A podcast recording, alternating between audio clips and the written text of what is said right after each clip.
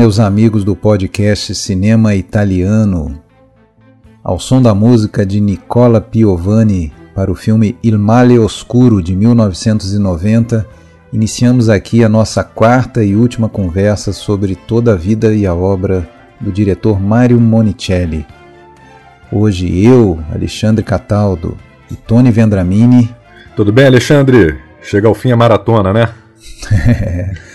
então, hoje nós vamos conversar sobre os últimos praticamente 30 anos da longuíssima carreira de Monicelli como diretor, tratando de seus filmes entre 1977, começando com um burguês muito pequeno, até a sua despedida é, em longas, 2006, As Rosas do Deserto, mas ele ainda fez alguma coisinha ali, como a gente vai falar no finalzinho.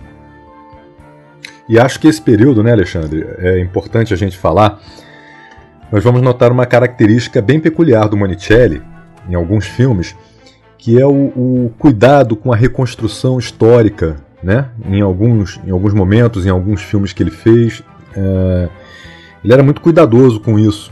E esse período que a gente vai analisar é, marca bem, né? A, as pessoas que assistirem esses filmes vão notar bem esse, essa capacidade que o Monicelli tinha de, de reconstruir os períodos históricos, né?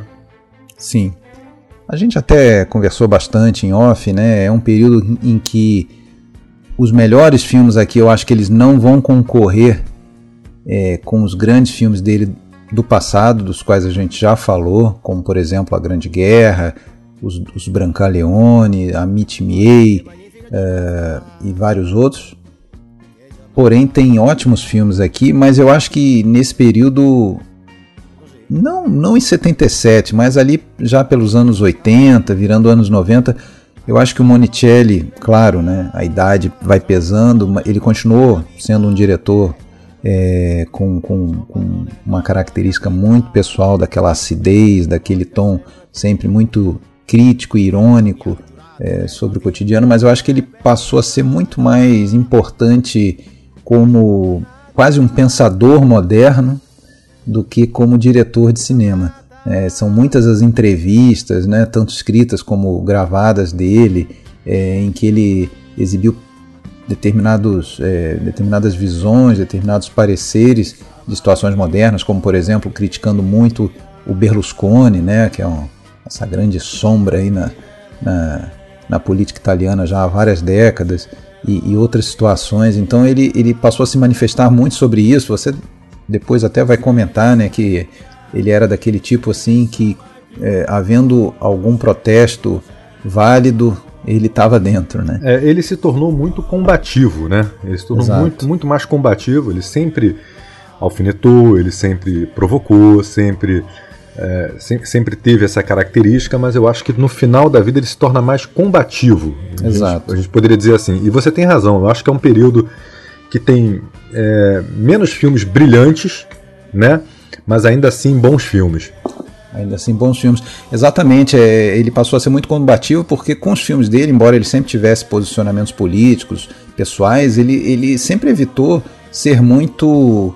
É, politizar muitos filmes dele, né? Querer colocar coisa muito gritante ou, ou, ou uma agenda nos filmes dele. Então, é, é, por isso que nesse período final parece que ele, ele vai daí soltando o verbo. Mas vamos cair dentro dos filmes, a gente tem muito filme para tratar. Claro, a gente sempre vai destacar alguns, né? escolhemos quatro para destacar, mas tem outros ali que vai valer a pena falar um pouquinho mais. E alguns que a gente vai precisar passar realmente batido, falar, só citar o nome, porque senão a gente leva seis horas aqui. É uma pena, né? Vale a pena conhecer, mas é uma pena, não dá para aprofundar em tudo. Sim, uma carreira longuíssima, lembrando que fora aquela, aquele, aqueles curtas experimentais e depois o trabalho como assistente, ele começa a dirigir mesmo em 1949 e vai até 2006, ou seja, são quase 60 anos aí na, na direção é, e uma, uma quantidade em torno de 60 filmes também, é, é muita coisa e a gente conseguiu né, é, superar essa maratona aí, essa imersão que durou praticamente meio ano aí pra gente, né? A coisa acabou indo muito além do que a gente imaginava, mas eu acho que valeu a pena como, como conhecimento de cinema italiano, de cinema. É sempre muito bom. E assim, não, não, mesmo os piores filmes dele tem sempre alguma coisa que vale a pena você assistir, né? Com certeza, sem dúvida. Vamos para os filmes? Vamos lá. Permette, dottor Cosimano, le presento mio figlio. Piacere, Vivaldi Mario. Si è diplomato ragioniere. Oh, caspita, bravo. L'ho portato per la domanda del concorso. Eh, certo, se non lo fa lui, chi lo deve fare? 1977, ele ele vai fazer aquele que para muita gente é o filme mais pessimista né, da, da, da carreira dele, que é um burguês muito pequeno, um burguês piccolo piccolo, um filme em que ele volta a trabalhar com um grandíssimo nome né, da atuação, que é o Roberto Sordi, com quem ele não trabalhava já desde 59, lá desde a da Grande Guerra. Né. É, o Monticelli tem essa característica, né, ele faz muitos filmes seguidos com determinados atores, depois ele ele parece que esquece o cara, e, enfim, ele, ele varia muito. Ele, ele disse quanto a isso que seria muito fácil para ele fazer 50 filmes seguidos com Sword, com Gasman, com Mastroianni, porém ele gostava sempre de se desafiar, né? Então, é, talvez tenha sido isso que, que levou ele a não trabalhar sempre com os mesmos atores. É, e para alguns críticos, né, esse filme representa o ato conclusivo da comédia italiana. Né? Para alguns críticos que gostam de marcar esse ponto de começo, de final, né, de alguns movimentos, né, ou de alguns gêneros, eles entendem que esse é o filme que conclui a comédia italiana, porque a sociedade do país, né, a sociedade italiana tinha, tinha, tinha se transformado, não era mais possível rir dela e depois expressar aquela confiança e esperança no seu potencial, porque a sociedade italiana uh, eles entendem dessa forma, havia perdido toda a sua característica positiva. E para alguns foi uma foi a única, na verdade, bem-sucedida tentativa de mistura da comédia italiana com um outro gênero bem italiano, né, que é o poliziotesco. Monicelli durante o filme mostra que ele sabe usar a gramática desse gênero do poliziotesco e para muita gente essa é a única tentativa bem-sucedida de uma mistura dos dois gêneros. O Sword mais uma vez com um desempenho muito bom, né? O, um papel que ele, aliás, fez durante muito tempo na carreira, aquele cara rastejante, asqueroso, né? que o, o público muitas vezes tem um certo nojo, e, e, o filme é bem interessante porque ele realmente muda de gênero no meio, né, Alexandre? É, exatamente. É, a, a pessoa que não, nunca viu esse filme, é, é um dos filmes, eu, eu, considero que é um dos filmes que tem, tem uma, uma, a maior guinada, assim, em termos de de surpreender mesmo o espectador. Quem está acostumado já a ver cinema italiano e ver os filmes do Sword, conhece esse tipo que você acabou de falar do Sword, né? aquele italiano bonachão, porém um pouco aproveitador, a arte de arranjar-se, né? a arte de, de se dar bem sempre, que é um personagem que ele próprio já tinha feito para o Monicelli lá em 55, né? com aquele filme Um, um Herói de Nossos Tempos. Uh, começa esse filme aqui, um burguês muito um burguês muito pequeno, você acha que está vendo meio que o mesmo filme, a mesma história, o mesmo tipo. É um que é um cara é, que trabalha num é um, é um, funcionário público. Ele tem um filho que acabou de se formar contador e ele quer de qualquer maneira. Ele trabalha num ministério e ele quer porque quer conseguir um cargo para o filho no ministério. Né? Então ele vai fazer tudo que for necessário, bajular quem está acima dele, é, para conseguir colocar o filho nessa posição. A gente está achando que está vendo mais um filme, claro, com algumas, alguns tons de comédia, mas sempre uma comédia ácida, né? expondo, escancarando essa, esse jeitinho, essa, essa coisa de levar vantagem do, do italiano típico, que na verdade não é só italiano, né? a gente né? brasileiro é, se identifica exato. bastante com esse tipo de coisa também. Mas o filme dá uma guinada justamente porque o Monicelli está afim de mostrar isso que você já comentou, né, que a, a, a, atmosfera que se respira naquele momento é negra. Eu, eu, eu particularmente vejo muito Monticelli dizendo o seguinte: olha, até hoje, nesses últimos 20 anos, é, a gente fez comédia sobre os nossos próprios defeitos, sobre as nossas próprias é, falhas, mas sempre de alguma maneira é, imaginando que aquilo ali tinha um futuro, tinha uma, uma esperança para melhorar, né? É, tinha algo a ser aprendido. É, parece que aqui, aqui se chega à conclusão que não, que não vai ter essa, esse, essa, esse aprendizado, não vai ter essa melhoria. Né, que é um, que é um, é um país, é, um, é uma sociedade condenada mesmo. Né? Então, é por isso esse clima de, de pessimismo, e o filme se torna muito pessimista. É difícil falar desse filme sem é, dá um maior spoiler da face da Terra, né? Então, É, se exato. você não assistiu, tem interesse, eu sei que é um filme difícil de ver no Brasil, ele não está em mídia física por aí, eu acho. Ou tá, agora me fiquei na dúvida. Mas é, você para de ouvir aqui, volta depois de um tempo, porque a gente vai precisar falar, né? Para poder continuar falando do filme, senão praticamente a gente não consegue nem falar, né? É, é verdade. É, Mas eu acho que você destacou muito bem quando você comparou com o, o personagem do Sorge no Um Herói dos Nossos Tempos, porque ele realmente parece um Alberto Men- Menichetti, né, que é o nome do personagem do, do filme, de Um Herói dos Nossos Tempos. Ele parece um Alberto Menichetti mal envelhecido, né? E, e ele, como você bem descreveu, é corrupto, egoísta, mesquinho, ele é servil no trabalho público, ele também menospreza a esposa, né?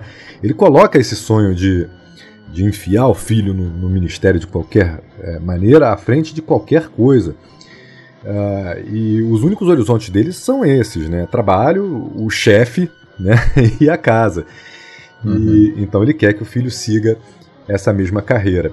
E, e aí tem um grande spoiler né? que, que a gente tem que dar. Você já pediu para parar, então eu vou, vou tomar essa liberdade. E o, o personagem do, do Sword, ele ainda que um, um católico fervoroso, né? Ele se inscreve, ele chega ao ponto de se inscrever numa loja maçônica para garantir os bons relacionamentos e os favores né, que ele vai precisar para colocar o filho no ministério.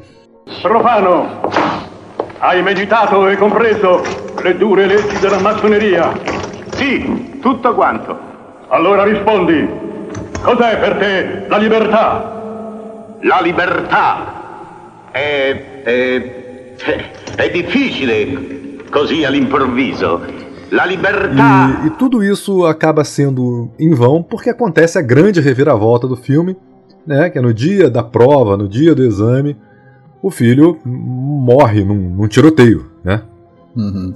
É, aí, só antes de, de falar, o lance da maçonaria é engraçado porque, não sei se de maneira profética ou se baseado já em, em indícios, em notícias.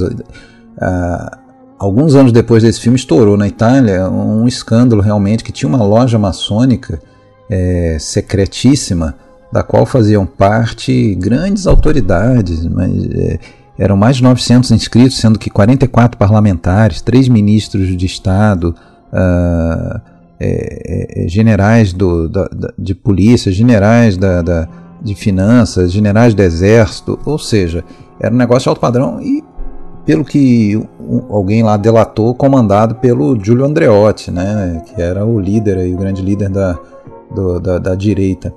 E, inclusive o, o então empresário Silvio Berlusconi, que ainda não tinha entrado na política, isso é início dos anos 80, fazia parte. Então, é, ou Já, seja, já devia correr um zum zum zum, é, né? a, a maçonaria, vamos dizer, arraigada no poder. E isso está no filme, né? Porque para ele conseguir alguma benesse, alguma regalia, colocar o filho no ministério, tem lá que fazer o concurso só para constar, mas já está com cartas marcadas, o nome dele já está anotadinho lá. É, ele precisa se filiar à maçonaria, né? É, é, é, então assim é uma é, é- é o quanto o Monicelli está antenado assim com a, com a realidade coloca isso nos filmes isso é, é muito marcante né É. mas aí sim vamos pre, vamos para esse lance aí que você falou né a morte do filho é uma guinada uma coisa impressionante Chi la conosce? Ecco perché bisogna...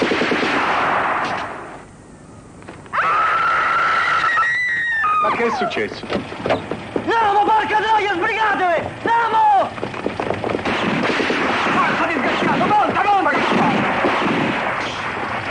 Mario! Mario! Namo! No! Mario. Sono papà. Sono papà. Eccolo. Ecco, è mio figlio. È mio figlio. È mio figlio.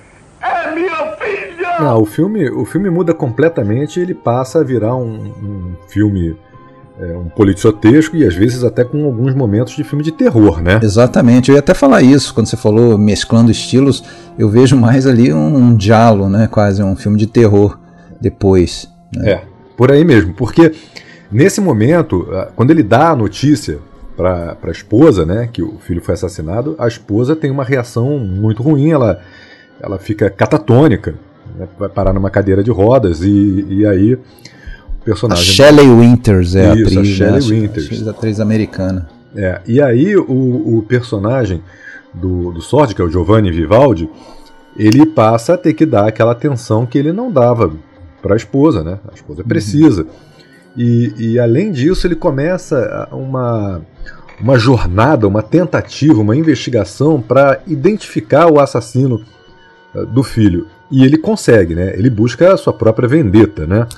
É, e paralelamente a essa busca da, da vingança, é, tem uma outra tem uma outra empreitada dele nesse momento que é conseguir um jazigo para enterrar o filho. É, é uma sequência é, angustiante do filme que realmente deixa a gente mal quando a gente vê aquilo. Eu não lembro de um outro filme que tenha mostrado essa, esse ambiente da morte, dos caixões, do cemitério, é, tão de dentro assim que você passa mal vendo aquilo, né? Ele está num cemitério lotado de caixões, tem um depósito com vários caixões ocupados, né? Já com, com gente dentro, com corpos dentro, mas porque está faltando jazigo para enterrar aquelas pessoas.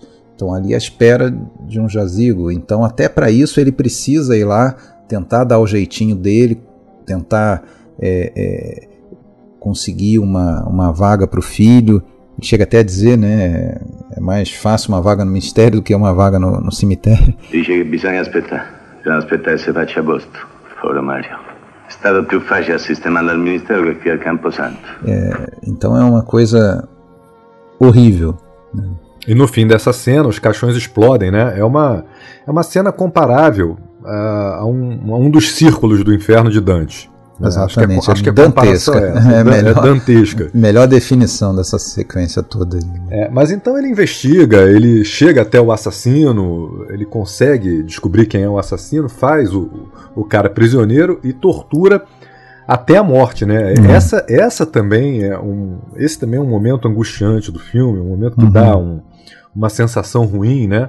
Uhum. A justiça com as próprias mãos, a transformação do, do Giovanni, a- essa busca, o que ele faz com o prisioneiro, que é desumano, né? Apesar, tudo bem, apesar do- dele estar completamente transtornado pelo sentimento Uhum. e, e do, e do, do assassino ter cometido um crime também terrível. Ele Mas tava- é, é, uma, é, uma, é uma sequência realmente que você vê ali a transformação do, do personagem, né?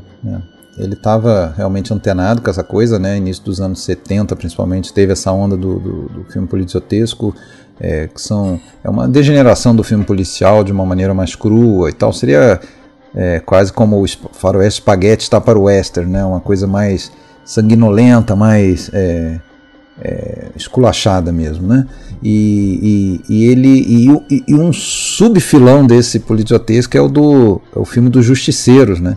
Aquele cara que, sei lá, perde a, a família e vai atrás e é, ou que quer limpar a cidade com as próprias mãos e, e- e esse esse filme claramente faz uma alusão a isso, né? Como se o Sword fosse um um Charles Bronson, um Clint Eastwood da vida aí atrás, fazendo justiça com as próprias- próprias mãos, né? Até porque, né, depois que ele consegue chegar à vingança, realizar a vingança dele, ele se aposenta do trabalho, a, a esposa dele morre, Amalia.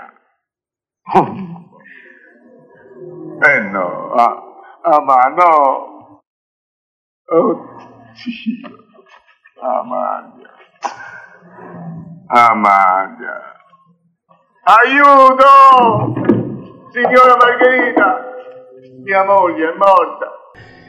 E o desfecho do filme, atenção spoiler, né? Atenção pro spoiler, o desfecho do filme dá a entender que ele novamente vai fazer justiça com as próprias mãos, né? Ele vai voltar a, a- a se fantasiar de justiceiro, a gente pode colocar Sim. dessa forma. E aí já não é mais em relação à morte do filho, né? Já é um evento banal, alguém que esbarrou nele na rua, um capelone daqueles, né? Um cabeludo, um hippie, um, um ser que lembra, um cara que lembra o, até o, o assassino do filho, mas já não é mais, né? Exato. Então ele vai virar um. É um cara que perdeu totalmente a emoção, né? Perdeu totalmente o sentimento, é, tomado por aquela, aquelas perdas dele. Então ele ele não está nem mais atrás de busca de uma vingança pessoal, mas de, um, de, de, exorcizar aquilo lá.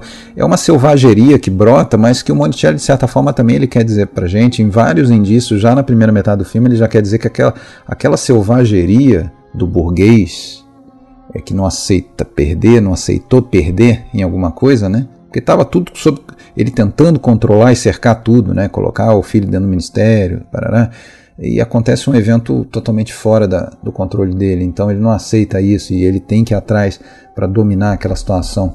Uh, mas essa selvageria, o Monticelli indica que já estava dentro dele. Né? É a selvageria que faz ele, por exemplo, é, correr para pegar uma vaga de estacionamento quando já tem um outro cara manobrando para entrar no início do filme, né? aquela, aquela selvageria de querer é, não respeitar o sinal de trânsito, ultrapassar todo mundo. É, que a gente vê isso todos os dias, né? Em, qualquer, em qualquer cidade do mundo, as pessoas que querem levar vantagem em tudo. É, tá aí, ó. Esse filme é um manual sobre isso. Então essas pessoas que é, Bom, ah, é só, é só tá, é só um sinal de trânsito, poxa, isso a pessoa não é uma, é uma pessoa boa, mas está ok. Agora, experimenta colocar ela numa situação mais limite para ver se ela também não vai de repente descer até ao nível de violência para não, não perder. Né? Justamente. Agora, o Sword, esse bom desempenho dele, foi o segundo papel dramático da carreira, né? O primeiro foi em Detenuto in Attesa di Giudizio. Isso, do Nani Loy, de 1971. Antes, né? E esse, esse desempenho do Sword em um burguês muito pequeno, rendeu a ele o Urso de Ouro em Berlim. Uhum. O roteiro do filme do Sérgio Amidei e do Mário Monicelli. Né? Uhum. Importante falar. E esse filme foi um campeão de bilheteria em 1977. Teve uma aceitação muito boa do público. Pois é, sim, sim. É, o Monicelli ele variava muito uh, também com compositores, né? Esse foi o único filme que foi, foi musicado por um tal de Giancarlo Chiaramello, né? a única colaboração. Bom, o final acabou sendo diferente. Na verdade, a gente acabou não citando, mas é, essa história é de um romance, né? um livro de um cara chamado Vincenzo Cerami. Né? E ele foi bastante fiel ao livro, inclusive apenas o final ele divergiu, justamente quando tem essa nova, esse novo confronto com outro cara que daí ele vai perseguir. Isso não estava no livro, mas foi justamente o, o Monticelli acrescentando essa noção assim de que aquele cara é, estava é, é, vamos dizer, com essa alma enegrecida e corrompida para sempre, né? sem, sem, sem mais esperança. Né? Sim, sem dúvida. Era um caminho que, que não teria volta, né? Uhum. É, esse, esse filme. Mas ele foi muito criticado na época, né? Muita gente considera um filme extremamente é, fascista, né? Que incita violência. Aquelas besteiras, né? Que as pessoas confundem, às vezes, o, o filme que representa uma realidade com como se o filme estivesse defendendo aquela realidade. Ninguém estava defendendo, o Monticelli muito menos estaria defendendo que um cara saísse para fazer justiça com as próprias mãos. Não se trata disso, né? É, é, mas é, sempre tem essa, essas críticas. E tem uma cena, cara, que eu acho marcantíssima. É, o Monticelli ele não é muito de colocar, de dar moral para igreja e para padres no, nos filmes dele. Geralmente, quando ele coloca um padre, é de uma maneira um pouco ridícula, como aquele lá do Morreu a Vovó, que fica repetindo lá, o, é, posso exprimir um conceito, o filme todo. Mas aqui nessa, nessa, nesse filme tem uma cena é, em que um padre, interpretado pelo Renato Scarpa, que por sinal faleceu recentemente, agora início de, de 2022, ele faz uma homilia quando é a, a, missa a missa fúnebre da, da Amália, né, a mulher do, do, do Alberto Sordi.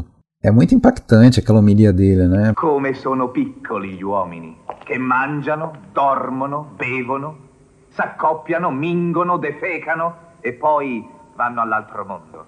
Também muito pessimista, né? Que, que se dependesse dele, é, ele emitiria uma sentença irrevogável de morte geral, é, que a humanidade toda não, não serve para nada. É basicamente isso.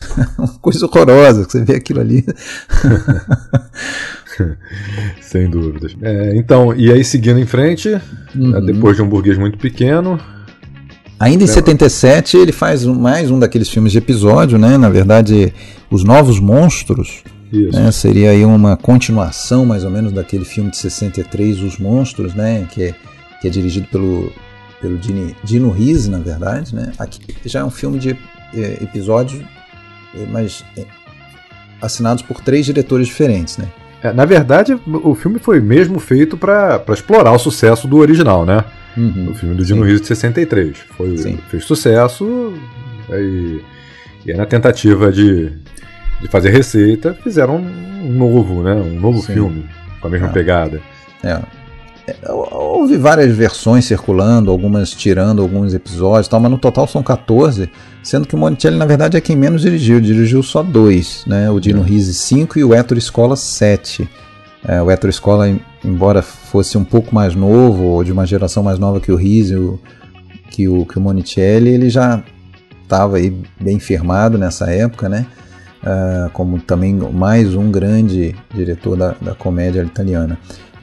Agora, dirige... agora você sabe, Alexandre, só te interrompendo rapidamente, porque o, o filme, claro, foi feito para explorar o sucesso dos monstros, mas ele também teve uma contribuição importante, porque ajudou a pagar as despesas médicas do roteirista Hugo Guerra. Estava gravemente adoecido, né? E, e aí, o, com a receita desse filme, os diretores que participaram dele ajudaram a, a pagar ali as despesas médicas. Sim, Uh, a gente, não sei se quem está escutando, já escutou os anteriores, lembra que ali pelo ano de 1960, 61, Monticelli tinha, tinha tido uma experiência ruim né, em, formar uma cooperativa que, que, acabou fazendo um só filme, do, um filme do Comentini até e tal, e faliu. E aqui novamente né, eles fazem aquela cooperativa uh, que eu não vou lembrar qual é o nome, mas que tinha, sei lá, uns umas 10 pessoas e também não não deu muito certo.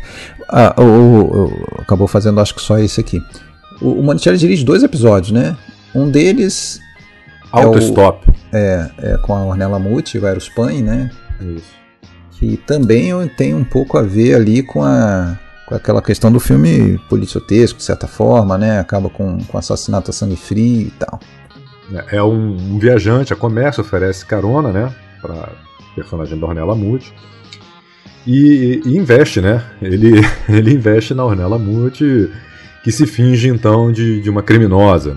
E aí, uhum. no final das contas, ela acaba morta por ele. E esse episódio, Alexandre, ele foi provavelmente inspirado numa história real uhum. de um jogador da Lazio, Luciano Receconi, uhum. que foi morto por um joalheiro porque fingiu que era um ladrão. Uhum. Então essa Sim. história provavelmente contam, né, que inspirou Sim. o Monicelli. Sim. E o outro é aquele famoso, né, como dizem os italianos, episódio do Malcontio, do, do inconsciente, em que o Alberto Sodi é inspirado também num, num, num personagem real, né, um, um, um nobre é, afetado, de sotaque meio austríaco, meio. Né, é, Carlo Giovanelli. Do Carlo Giovanelli, isso. É, ele, príncipe, o príncipe. É, o cara tá rodando ali Roma à noite, encontra um um, um, ele está pedindo, está perdido, está querendo informação, ele para para pedir informação para um cara que na verdade está um mendigo, um mendigo, sei lá, um cara que está desacordado. E ele acaba levando esse cara para um, tentar um pronto-socorro, mas ninguém aceita. Né? Buonasera, carissimi! Avrei autotrasportato un signore malconcio che ha bisogno delle vostre cure. Volete provvedere, prego? Qui è tutto pieno, caro signore, non c'è posto. Un pullman dei turisti olandesi è andato fuori strada. Poi là, fuori strada, dice. Comunque questo signore potete anche prenderlo. Mm. Lo mettete in mezzo ai turisti, d'altronde non parla, può anche essere uno straniero, chi ce lo dice? Tá tudo lotado, ele não, enfim. É, e aí eu, eu acho hilário a, inter, a, hilária a interpretação do Sword, o sotaque que ele dá ali. Muito, muito bom, muito engraçado. E tem uma história interessante também para ele chegar a esse sotaque. Ele usa a, o que eles chamam de R mocha, né? Que uhum. é o uhum. R afrancesado. Nós cariocas usamos uhum. muito.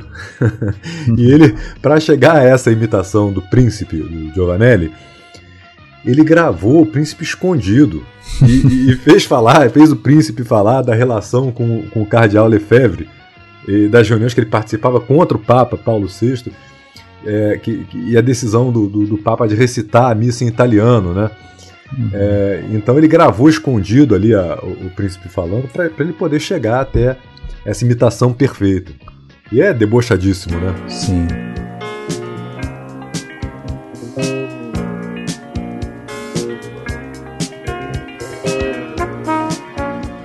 79, próximo filme, Monicelli vai fazer Viagem com Anitta, Viaggio com Anitta. Na verdade é um, dá para dizer que é um road movie, né?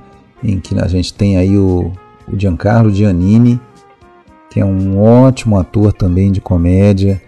É, mais um, dá pra, é, quase dá para dizer que é um dos novos matadores da, na comédia italiana. Ele fez muito filme é, engraçadíssimo nos anos 70, final dos anos 70. E aqui ele vai fazer a primeira de, o primeiro de três filmes que ele, que ele vai fazer com, com o Monicelli. É, e esse filme tem a Goldie Hawn, Goldie Hawn né, a atriz americana que na época estava na crista da onda. Monicelli diz que é o grande problema do filme, é a Goldie Hawn. é... Que foi imposta, né? Que uhum. foi imposta, porque é, o filme, na verdade, se baseia numa história que foi escrita em 57 pelo Fellini e pelo Túlio Pinelli, e, e também com contribuição do Pasolini, né? E parte de uma viagem feita justamente pelo Fellini um ano antes por causa da morte do pai.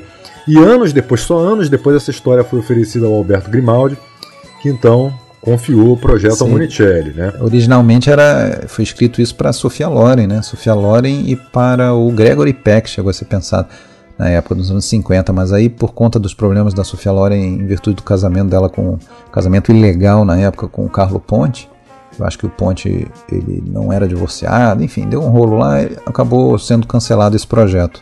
É, né? e, aí, e aí o Monicelli chama os outros roteiristas do filme, são o Leonardo Benvenuti e o Piero De Bernardi, e aí que começam os problemas, porque o produtor, né, o Grimaldi é obcecado pelos Estados Unidos e impõe um roteirista americano, que é o Paul Zimmerman que chega lá e não se dá bem com os outros roteiristas. Né? Ele faz algumas observações como: não, não, não, isso aqui que vocês estão pensando não é possível no, nos Estados Unidos. Isso aqui não aconteceria nos Estados Unidos, então não pode. Né?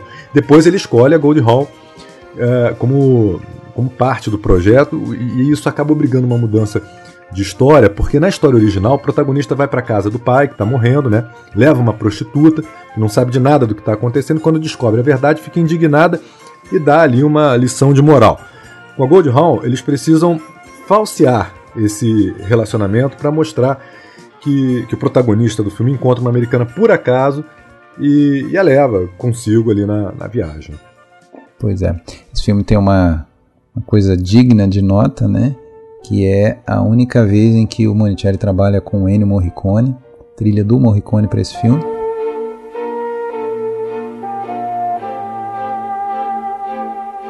É uma outra coisa é que esse filme, de alguma maneira, ele conversa muito com um filme de 11 anos depois chamado Il Male Oscuro, é aquele cuja música a gente ouviu no início desse podcast, uh, que também a gente tem um, basicamente um, um macho em crise, né? Crise de meia idade, crise é, talvez sexual, profissional, enfim, e está sei lá, em busca de uma de se encontrar. A gente tem e também curiosamente com com Giannini também, né? E um outro ponto a destacar também é que nesse filme a gente já falou sobre isso. Monicelli tinha lá suas, suas obsessões com a morte, né, com funerais. E nesse filme o Monicelli coloca o público frente a frente com a fisicidade da morte, né? Com a morte física mesmo, porque quando o personagem principal, o Guido, chega no quarto do pai, os irmãos estão ali preparando o corpo, né? O Guido assiste o cadáver sendo vestido. Ali você vê que não tem mais um, um ser humano, tem um pedaço de carne morta, né? Então o Monicelli faz isso também nesse filme. Mas é um filme que vai explodir de tensão ali no, no final, né? Quando toda a hipocrisia daquela família revelada pelo personagem, pelo Guido, e aí a coisa realmente desanda. Pois é. Aqui eu só queria também abrir um parênteses antes de prosseguir para um cara que de todas as funções, assim, é, eu acho que é o cara que talvez mais trabalhou mesmo com o Monicelli, que é o montador, o Gero Mastroianni. Uh, ele, ele fez cerca de 30 filmes com Monicelli, já tinha feito alguma coisa antes, agora ele volta e vai ficar até morrer, que é ali por 95, Em Busca do Paraíso, é o último filme dele. Então, é, esse cara fez muito filme é, e o Monicelli dizia que era da, das funções dentro da produção de um filme era aquela que precisava realmente ter a maior é, desenvolver uma confiança conjunta, né, para ele ter o feeling para cortar o filme, é, entendendo que o filme não fica pronto é, antes da montagem, né? Então a montagem também tem que estar alinhada com, com a cabeça do diretor, né? É, sem dúvida. E aí depois, 1980, é a Rose Furacão. Exatamente, Temporale Rose, 1980. É, também é de um conto homônimo de um cara chamado Carlo Brizolara. É um filme estranho, essa que é a grande verdade. É um filme estranho, tanto no tema, assim, né? Um mundo da luta livre feminina. o estilo, ele é quase um estilo assim de, de quadrinhos, né? Já a começar pelo próprio pelos próprios créditos de abertura, que realmente são é, tipo um desenho animado. Aliás, desenho animado no crédito de abertura é algo que volta e meia aparece na, na filmografia do Monticelli. Brancaleone já teve, aqui vai ter. Depois a gente vai ver outras vezes também no Bertoldo, Bertoldini Cacasseno, uh, no, no, no Pane Sport também. Uh, mas tem lá o seu interesse, né, cara, nesse filme. Tem o Depardieu novo. É. Isso. E, o, e a Faith Minton, é, que faz a, a Temporale Rose. Agora, você comentou aí essas, essas características do filme. Tem uma outra coisa também, né? Os próprios personagens são estranhíssimos, né, cara? Uhum. Os personagens são bem esquisitos. É de desenho animado mesmo. Tem uma série de características ali que, que, que mostram ali um, um, certo equilíbrio ali entre o, um lado cômico e um lado patético, grotesco, né? É. grotesco. Sim. Tem, mas tem piadas ali bem humoradas, interessantes. É um filme, é um filme legalzinho, eu, eu, eu, gostei desse filme. É, o grande tema dele, eu acho que é justamente essa, é, essa coisa do da inversão mesmo de, de, de, de, do jogo de poder né, entre os sexos. Né? Você vê uma mulher que é uma lutadora, interpretada por uma lutadora americana mesmo, Faith Minton, uh, bastante alta e forte, mais alta e mais forte do que o, o, o Depardieu, bate nele. Não, ela, ela é mais vencedora do que ele. Não que eles sejam exatamente vencedores, né? Mas, Sim. Mas ela tá um pouco acima, porque o Depardieu é um, é um boxeador, um ex-pugilista, que era Quebra promissor. Ele teve que se aposentar porque machucou a mão num desafio uhum. estúpido, né? Uhum, e aí sim. não conseguia mais lutar. Ela, uhum. pelo menos, estava lá, fazendo sucesso com a trupe Sim. E brancaleônica também. É, de, é no fundo, é livre, é, mas no né? fundo é sempre isso mesmo. É sempre um grupo de pessoas esquisitas é, tentando sobreviver e conquistar alguma coisa. No caso deles, querendo, é, vamos dizer, fazer os, né, os circuitos. Esse filme acho que foi filmado na Bélgica. Ele é falado em francês. É, é um filme fora da curva, assim, né? É, e foi um fracasso comercial, né? Uhum. Foi muito mal na, nas bilheterias e isso chocou Monicelli porque ele uhum. acreditava no filme. Ele entendia Sim. que o filme trazia muitas inovações num cinema italiano que na época já estava marcado pela repetição dos clichês uhum. e que ele também representava um modelo bom para exportação, para vender no exterior. Só que isso é. não aconteceu, né? O filme é. foi um fracasso. É. Essa estranheza aí, ele, ele recrutou atores ali para o filme no mundo da luta livre mesmo, em Liverpool. É, talvez por isso até a gente vê uns tipos assim, fora do, do normal, né? Para ator. O pessoal de luta livre também, também é. contribui, né? É. é meio esquisitinho. Ela, é, e outra coisa que ele quis passar nesse filme, assim, esse contraste, né? Uma mulher daquele tamanho, forte, meio bruta, mas ela é bonita e é. ela, e ela é um pouco quase assim infantil, às vezes inocente, né? No, no, no, no trato. É, é, um negócio assim, essa, esse contraste entre a força bruta e a, e a sensibilidade, assim, que não, não são tão opostos assim. É, pois é. Mas no final eu achei um filme divertido, claro, é longe uhum. de ser uhum. de estar entre os melhores do Monticelli, é. né? Mas divertido, é, é bom para conferir. É. Às vezes, assim, é comum às vezes a gente ver um crítico, uma, uma pessoa, um cinéfilo que elege um filme assim obscuro de um diretor e meio que talvez para parecer assim aquele cara que descobriu a pérola, ele eleva o filme a pérola. Então, assim, é, é, é, difícil, a gente não vai chegar a esse ponto, dizer, ah, é uma grande pérola desconhecida, que todo mundo, só eu conheci, vocês não. Não, não, não é isso, não é isso. Mas, assim, não é uma perda de tempo você assistir, é, é divertido, é, tem, tem alguma coisa ali. Né, mas não vai chegar aos pés do, do, do, que a gente já falou antes. Né? Difícil de achar, né? Mas uhum. bacaninha. Sim. Depois tem o Quarto de Hotel, né? O Câmara da Albergo, de 81. Câmara d'Albergo, filme de 81. Cara, que é um filme assim pequeno, um filme um tanto acho que fracassado, tudo, mas é um filme que tem uma tem uma coisa muito interessante assim, porque ele conversa muito com o que a gente vivencia hoje, né? Essa, essa era da, da exposição demasiada, da, do, dos Big Brother, da Candid Camera, né? Das câmeras escondidas e tal. É, e, e, é um filme baseado nisso, né? Um, são três, três cineastas, eles, eles se propõem a filmar é, escondidos, né? Quartos de o que acontece nos quartos de, de um hotel, né? E para isso eles vão atrás de um auxílio de um acho que um produtor já meio que falido, meio que é, aposentado, que é o Vittorio Gassman, né? E, e tem algumas coisas ali interessantes. É um filme do Monticelli que tem mais é, nudez, né? O Monticelli até sempre foi muito comedido nessa coisa e tal, ele não achava necessário, mas aqui, é, claro, era quase uma parte essencial né, da, da loja. Você vai filmar quartos de hotel escondidos, vai, vai ter nudez, né? Uh, e foi uma tentativa, né, uma tentativa de revitalizar a comédia italiana. Como a gente já pontuou, a, alguns críticos entendem que a comédia italiana havia terminado. E, e, essa foi uma tentativa. O primeiro esboço desse filme, Alexandre, é do início dos anos 50, né? E dez anos depois ele estava ali na gaveta né, para fazer parte daquela cooperativa lá que, que você citou, a Filme Cinque, né? Filme Cinque. Uhum, uhum.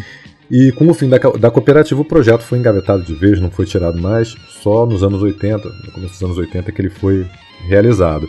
Uma ideia aí de satirizar os cineastas que, que tentavam fazer o cinema veritar, né, escondendo a câmera para registrar o que acontece lá no, no quarto, mas essa ideia foi tida na época, já na época, como uma ideia superada, né? Eu acho que se salvam ali no filme o Gasman, o Vittorio Gasman, que faz esse.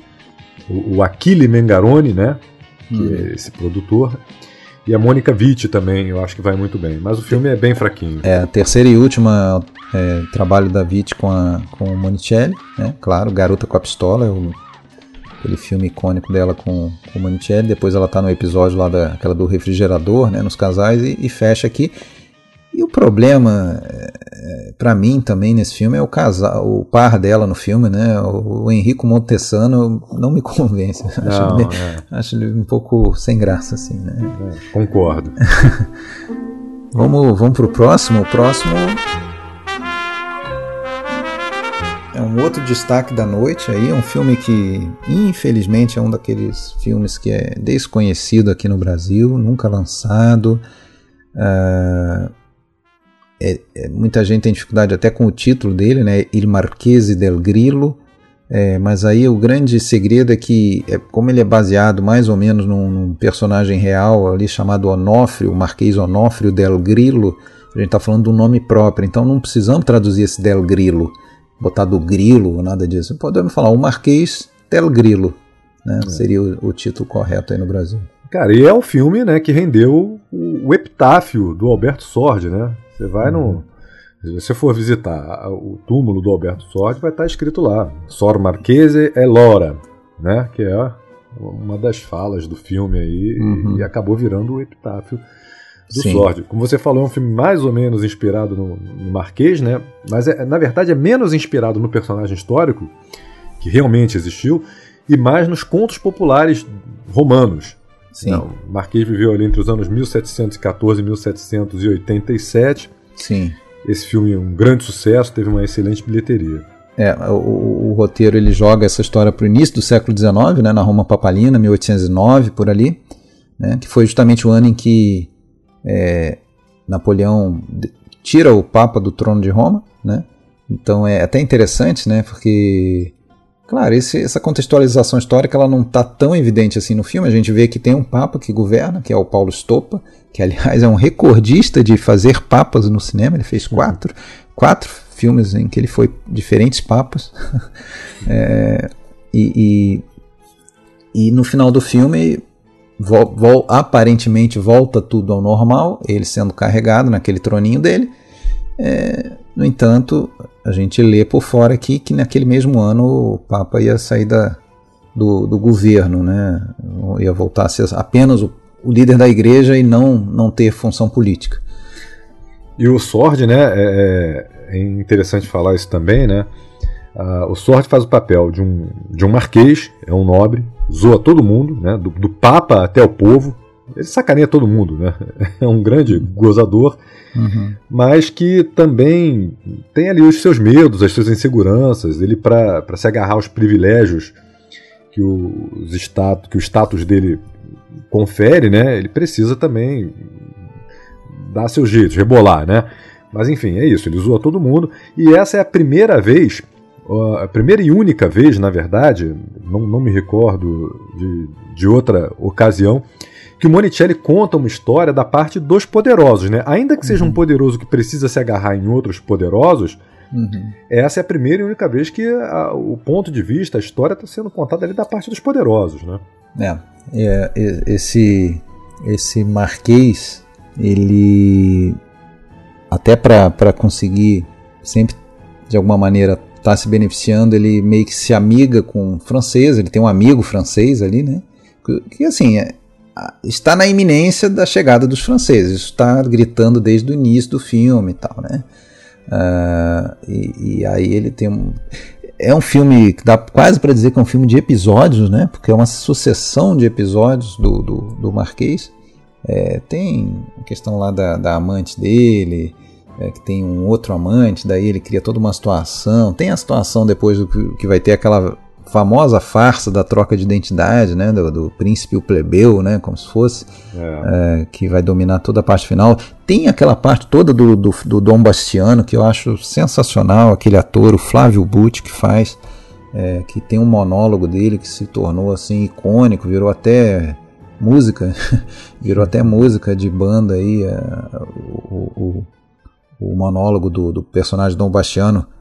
É, e tem também essa representação do poder é, vazio né, de um nobre, é, e é isso que leva esse cara a ser o que ele é. É, é um cara que nasceu he- he- herdeiro, nasceu rico, uma fortuna que vem lá de trás, ele não precisou fazer nada na vida, ele não faz nada na vida, ele não tem nada o que fazer, a vida dele é entediante. Então, como que ele passa o tempo dele? Ele passa o tempo dele é, fazendo é, brincadeiras, algumas realmente tolas, sem consequências, e outras muito sérias. Né? Ele, ele, por exemplo, cisma de não pagar lá um marceneiro que fez um serviço para ele, um pobre coitado judeu. É, Aí ele ainda fala que quer ver o judeu ganhar um nobre na justiça, né? Que ele quer É. conferir se isso vai acontecer. ele não tem razão nenhuma para não pagar o cara, é só pelo prazer de ver o cara estribuchar de raiva, fazer o cara ir para a justiça, ter toda uma despesa, e ele corrompe o juiz. é, ele gasta mais corrompendo o juiz do que se ele pagasse a despesa. Mas ele, não- ele só quer ter aquele gosto de ver, olha como é que eu sou foda, né? Olha como é que eu sou superior. Ele joga frutas podres no povo, ele joga moedas é, fervendo, as pessoas pegarem, né? Realmente ele é um, um, um escroque, né? Um, Um cara... escroque, um abuso de poder. Na verdade, é, é o burguês muito pequeno, mas no nível maior e, e lá atrás, né? Que mostra É. como que as pessoas que realmente abusam do, do seu poder, que às vezes nem têm né, esse poder que, que julgam ter. Né? Ele, ele é um retrato, na verdade, dessa perpétua decadência romana, né? Uhum. E, e aí é isso que está sendo retratado aí no, no Nobre. Mas você falou dele, ah, da amizade dele com os franceses, já preparando o terreno para a invasão, e tem uma fala também muito interessante eh, quando ele conversa com o capitão Blanchard, ah, Que é esse amigo francês dele. esse amigo francês, né? E aí ele pergunta pro capitão o o que mais o impressionou na Itália, né? O que ele viu que mais o impressionou. E aí a resposta do capitão Blanchard também, você você sente Monicelli falando ali, né, cara? Diz que o que mais o impressionou foi ver homens que levam nas costas outro homem, fazendo uma referência ali ao Papa, né? Ao, Uhum. ao trabalho do, do Marquês ali de carregar a, a cadeira do Papa e outras pessoas também. É. Ali você vê perfeitamente uma crítica do, do Monicelli. Sim. Na verdade, sabia que essa. é, é, é, Eu, eu li isso outro dia. A ideia para esse filme ela já vinha também lá dos anos 50. Né? Chegou a ser pensado. É, quase saiu um filme do Visconti sobre o Marquês Onofre Del Grillo, com Aldo Fabrizi nos anos 50. Né? E antes disso, até também tinha um outro projeto com o Totó. Veja você. Hum. Né? E, e quando foi para esse projeto aí em 81, né, que, que era um, um, um projeto uh, de, um, de um produtor não muito conhecido na época, um tal de Luciano Defel, é, o, o, o Monicelli por pouco ficou de fora dessa história, porque ele estava empenhado num outro filme, era um filme com o Nino Manfredi chamado Nudo de Dona, uh, mas acabou que ele é, não, não, não deu muita liga. O Monicelli sempre fala que daqueles grandes quatro matadores da comédia, o, o, Nino Manfredi é o cara com quem ele menos trabalhou realmente, eu acho que ele só trabalhou uma vez, é, que o humor deles não batia, o jeito, o estilo deles não batia. Então esse filme acabou sendo dirigido pelo próprio Manfredi e o Monicelli ficou é, liberado para fazer o, o Marquês Del Grillo, que acabou acho que sendo muito melhor para ele, porque esse filme é, virou um, um, um, filme, vamos dizer, muito popular na Itália. É, todos os italianos veneram esse filme, falam falas desse filme, principalmente uma delas, né? Me dispiace, ma io so io e voi non siete un cazzo. Que é essa fala, ela é praticamente um pequeno manual dessa coisa de sabe com quem você está falando, sabe? Essa coisa arrogante, nojenta de alguém se sentir superior aos outros, que é essa aí que você acabou de ouvir, é, traduzindo para você em bom romanate, ele falou: "Eu sou eu e vocês não são merda nenhuma". É. E, e aí um, um, você falou também sobre o, o Manfred, é, lembrar também, Alexandre, que ele não só foi o o, o Matatori, que menos trabalhou com o Monicelli, mas também foi o único que não foi protagonista com o Monicelli, né? Uhum, exato. É o, o, único. Ele só vai fazer um papel, acho que no Picari, né? É. Uhum. Tem aquele cara que é o Richotto, né? O Giorgio Gobi. Ele. É interessante como é que tem alguns atores que não, não ficam assim tão conhecidos, mas ele faz um papel que é muito marcante, num filme muito marcante. Então, até hoje, o cara vai aí dar entrevistas e ele tem que ir lá repetir o famoso Sesvelhato! que era... pode fazer barulho, né? Porque é. o Marquês tem que dormir, né? Sesvelhato! Exatamente. E, e, esse filme também marca uma, o início de uma parceria é, de cinco filmes com o, o compositor Nicola Piovani. O Monicelli vai começar a trabalhar com Piovani nos anos 80 aí, fez cinco filmes com ele. O Piovani ele já era considerado aí o, o, o compositor do Marco Belloc, filmes sérios e tal. E pela primeira vez ele musica uma comédia. E o Monticelli até brincava com ele, ele falou: "Ah, não é melhor assim, você não ficar sendo conhecido como como o, o compositor de filme carrancudo, não sei o que e tal". E esse, esse cara, para quem não, não, não, lembra do nome, não conhece, ele, é, ele foi o compositor do, da, da, música do A Vida é Bela, né? Talvez aí o, o filme italiano mais popular dos anos 90, né? É. Agora, a gente falou um pouco do discurso aí do, do Dom Bastiano, né? Que é o personagem do Flávio Bucci. E esse, esse é um dos pontos altos do filme, né? O discurso uhum. que ele faz antes de morrer. É, tá todo mundo ali assistindo a, a execução dele, e nesse discurso ele se mostra um anarquista. E eu acho que essa é mais uma ocasião em que a gente ouve o, o Monicelli, na verdade, né? Você concorda comigo? Sim. sim. Eu acho que ali ele, a gente ouve o, o Monicelli. Ele, e ele começa a falar para as pessoas, né? Massa de pecadores covardes, sempre prontos a se ajoelhar, abaixar a cabeça diante do poder. E voi Massa di pecoroni invigliacchiti, eh? Sempre pronti a inginocchiarvi, a chinare la testa davanti ai potenti. Vocês agora deveriam ajoelhar, baixar a cabeça diante de um que nunca baixou a sua, não sei diante disso aqui. Aí ele aponta para a guilhotina.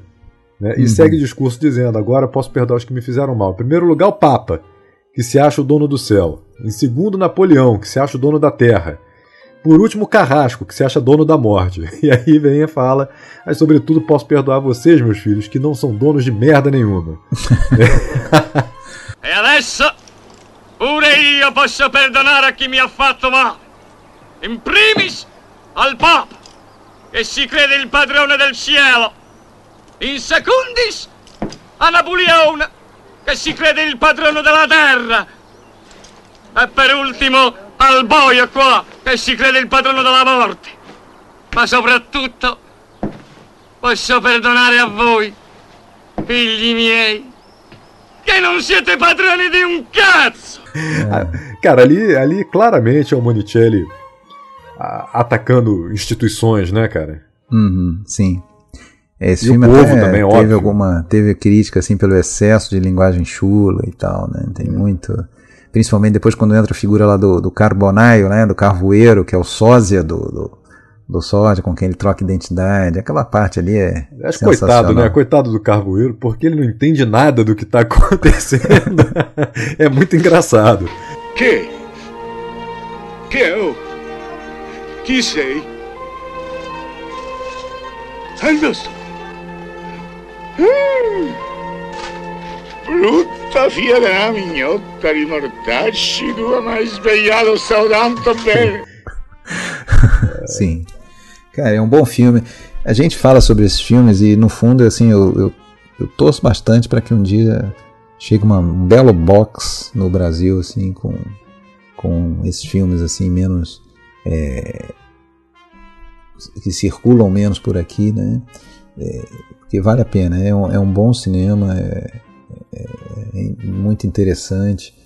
É, e é uma pena, uma pena mesmo que não, esses filmes não, não, não cheguem, não estejam chegando. Mas eu acho que você tem razão, Alexandre, no, no que a gente já conversou. Às vezes as pessoas interpretam como, como algo menor, né? como um, um filme menor por ser comédia, como, como filmes menores por serem comédias, né? É, quando na verdade eles estão recheados de, de conotação política, né? de, uhum de espetadas, são provocadores. Então, assim, cara, é comédia, mas uh, o Monicelli espanava, cara. Não era, não era moleza, não. Sim. Vamos seguir então? Seguimos.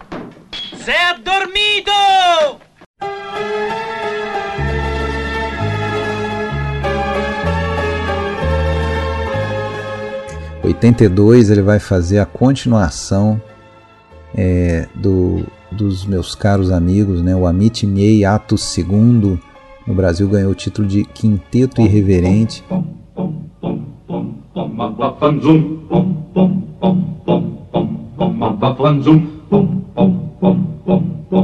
Oh bucaiola, tu tradisci, tu dici vengo e invece tu pisci. É, ele vai prosseguir basicamente a mesma coisa, a gente vai ter que começar já com spoiler, né? Porque no final do primeiro filme é. tem a morte do Perose, né? A morte do personagem narrador, praticamente do primeiro filme, que é o personagem do Philippe Noiret. É, e por isso esse filme começa num cemitério em que os outros amigos se reúnem na, na sepultura do, do Perose. Porém, depois ele dá uma solução né, narrativa para que o Noiret esteja no filme, ou seja, muitos flashbacks, e até cria erros aí é, cronológicos na história, né? Porque é. que não vão, coisas que não vão bater com o primeiro filme, como o personagem do, do Adolfo Celli, o Sassaroli, que vai estar presente em histórias lá atrás, quando na verdade no primeiro filme parece que ele, eles conheceram ele depois, ou seja, cria um rolo, mas o Monicelli tá é, tá nem aí para isso, né? Ele vai contar a história, né? É, é. é, claro que esse filme também foi um grande sucesso de público, como, como o primeiro. Uh, o, o, mesmo não se repetiu em 87, né? Em 87 houve um terceiro filme dirigido pelo Nani Loy, exato. Uhum. Acho que é um filme muito abaixo do, desses dois. E, cara, mais uma vez, né? Se faz piada sobre tudo, tem as zingaratas, né? Se, se faz piada sobre enchente, sobre santo, enfim. E tem uma delas que, que, que eu acho sensacional, né? Que é a, a, a cena ali da Torre de Pisa Uhum. Quando eles vão até Pisa e obrigam os turistas ali a, a saírem do, do, do, monumento, evacuarem o monumento, porque eles dizem que tem um risco de desabamento e eles levam um caminhão, um uniforme, né, de, da, da equipe que, tá, que, que, vai evacuar todo mundo. Cara, aquilo é, é muito engraçado, é muito é. engraçado. La bolle a 170 gradi! Crollo imminente! Crollo la torre! Scendere senza panico, in ordine. O espírito, as características disso tudo, a gente já falou na, no terceiro episódio, né? Essa, essas coisas que parecem tolices, mas é a eterna fuga da. É como também lá o Onofre Del Grilo fazia já no século XIX, né? É, fugir do tédio, fugir do envelhecimento, fugir das doenças, fugir do, do da solidão. É, e para isso eles fazem verdadeiras arruaças. É um filme que, no entanto, vai ter um final é, também amargo, tal como o primeiro, talvez até um pouco mais amargo, né? A gente vai ter o personagem do Conde Machete, do, do Hugo Tonhazzi, numa cadeira de roda, mas ainda assim, tal como no primeiro filme, que tem uma tragédia, uma morte, porém, na última cena mesmo eles estão no, também no funeral do Perose e contando piada e, e, e continuando a, no, no, no, ritmo de sempre, né? De, de, de, fazer pegadinha, de enganar os outros. Aqui também ele vai para a cadeira de roda, o, o Hugo Tonhazzi, e depois a gente vê ele participando de uma competição de cadeirantes, né? é, pois é. E tem, e tem outras ações, né, que são inesquecíveis. As supercápsulas estão lá, né? É. Já, já, já começa o filme com uma, né? Aquela no, no, pra estacionar no cemitério. Sbiriguda, supercazzola prematurata. Eh? No, dico prematurata la supercazzola. Non capisco. Con scappellamento a destra. Ah, le appelle. E le sono là, guardi, a destra, là. Ma No, qui no. non si può partire. No, volevo dire, occhiello di privilegio come se fosse Antani per lei. Ispettore Tombale. Ispettore, ma che dice? Ispettore. É, e, e também no, no cemitério a, a zoação com o viúvo, né? Que tá ali demais. inconsolável. E, e aí o, o- começa ali um diálogo que o, o- um deles, não me lembro agora qual deles, quem foi, Alexandre, você se lembra? Foi um o Sassaroli, o Adolfo Sassaroli, né? É, que vai lá ele- se, se fingir de uma, um eventual amante daquela Isso, e mulher que está começa a sendo falar- enterrada. E começa a falar, ah, nós dois a amamos demais. Esposa e amante inigualável, né? imparejável, que ele fala. Você sabe, você sabe quem que é aquele ator ali que faz o viúvo, né? É um cara que vai estar presente depois aí na obra do Monicelli, que é o Adolfo, eh, Alessandro Haber. Ele faz um dos irmãos do Parente a Serpente, ele faz o, o Major no último filme, né? O último longo do Monicelli, aquele major sonhador que vive escrevendo para a mulher na, na- no- no- nos Rosas do Deserto, tá lembrado? Agora, eu acho que o grande, o, o grande interesse aqui, né, nesse filme, é, é a gente pensar na questão do elenco. E aí até no primeiro filme também, né, Alexandre? Porque... Tem uma a- troca aí, né? Tem, tem uma troca, e aliás, não só tem uma troca, como também o, o Monicelli pensou em outros atores para fazer alguns dos personagens, né? Por exemplo, o, o Conde Machete, na verdade, ele deveria ter sido in- interpretado pelo Mastroianni. Ah, O desejo era que o Mastroianni interpretasse o Conde Machete, mas só que depois de um- do filme eh, que o Mastroianni fez, La Grande Abufata, Sim. Marco Ferreri, ele tinha decidido recusar os papéis nesses chamados filmes corais, né? Porque, na opinião dele, ele sempre ficava com um personagem menos bem sucedido, então ele não, não quis fazer o filme. Depois o papel foi oferecido para o Raimundo Vianello, Uhum. mas ele também recusou. E aí o papel acabou ficando com, com o Tonhazzi, né? Com, com o Tonhazzi que deveria ter feito o papel do Neck, né? E entra o Renzo Montagnani, né? Fazer o, o papel do do, do, do Neck, no que deveria- do Del Prete. Né? Deveria ter feito o papel do Perose. Mas ele estava sempre muito ocupado, né? O, o Renzo Montagnani devia, devia fazer o papel do Perose, mas ele estava sempre ocupado com aqueles filmes de comédia sexy, né? É. Porque Mas ele aí, tinha que pagar aí- o. É, mas aí você tá falando da escalação lá do primeiro filme. Sim, né? sim, tô falando dos 75, dois, tá. tô falando dos Tá, dois. Sim, sim, sim. Porque ele tinha que pagar o tratamento do filho que se machucou durante o parto. Então, no- lá no, no, no primeiro, ele dubla o Felipe Noiré, né? E o Neck deveria ser feito pelo Duílio Del Prete. O Del Prete fez o primeiro filme, né? Foi uma sugestão do Pietro Germi.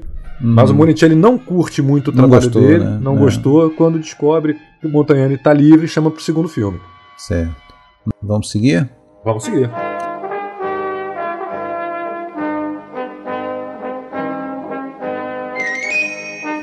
Em 84 ele vai é, até talvez dá para dizer assim que justamente por conta toda dessa do, do, do, do fim da comédia né tradicional e tal ele vai realmente se refugiar um pouco nos filmes de época ele já faz o Marquês né que se passa no século XIX e agora ele vai mais para trás ainda né século acho que 17 Isso. é, usar personagens aí É que, na clássicos verdade, da na comédia, verdade é o né? seguinte, né, Alexandre? A, a história, a história original, porque esse filme, é, esse filme que, a gente vai abordar se passava no século XVII, Uhum. na, na história original. Mas assim como aconteceu com o Brancaleone, ele transportou, né?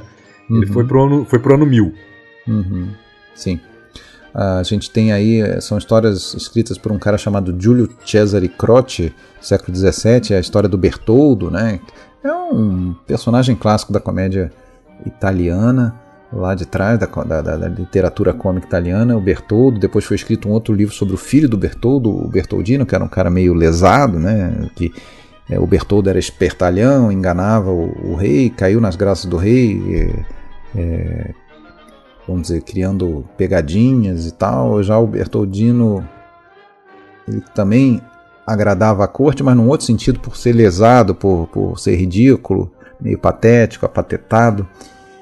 E aí depois da morte desse Júlio César Croce, um outro cara meio que assumiu a história e escreveu um terceiro livro sobre o filho do Bertoldino, né, o Cacazeno, que tem um grande mérito de cagar na cabeça do rei no, no, no, na última cena. E essas três histórias foram publicadas juntas ainda no século XVII, e depois aí já na era do, do cinema, já tinha sido filmado duas vezes, em 36 e em 54, o Monicelli vai fazer esse filme. A história podia ser boa, mas o Monicelli diz que isso é um filme desastroso, o roteiro não conseguiu seu objetivo. É, outra coisa, uma união que eu acho que não tinha acontecido antes, não tinha acontecido muito ainda no cinema, que era Sordi com Tonhazzi, é, não deu muito certo também na visão dele, né, essa, essa dupla é, do Sordi com Tonhazzi. O Tonhazzi faz o, o Bertoldo, o Maurizio Nichetti faz o Bertoldino, né, que é o cara do Ladrão de Sabonete, né, filme, filme, que você adora. Né? É, eu gosto, eu gosto. E o cara que faz o rei também, o rei Alboino, um cara chamado Lelo Arena, eu acho chatíssimo ele.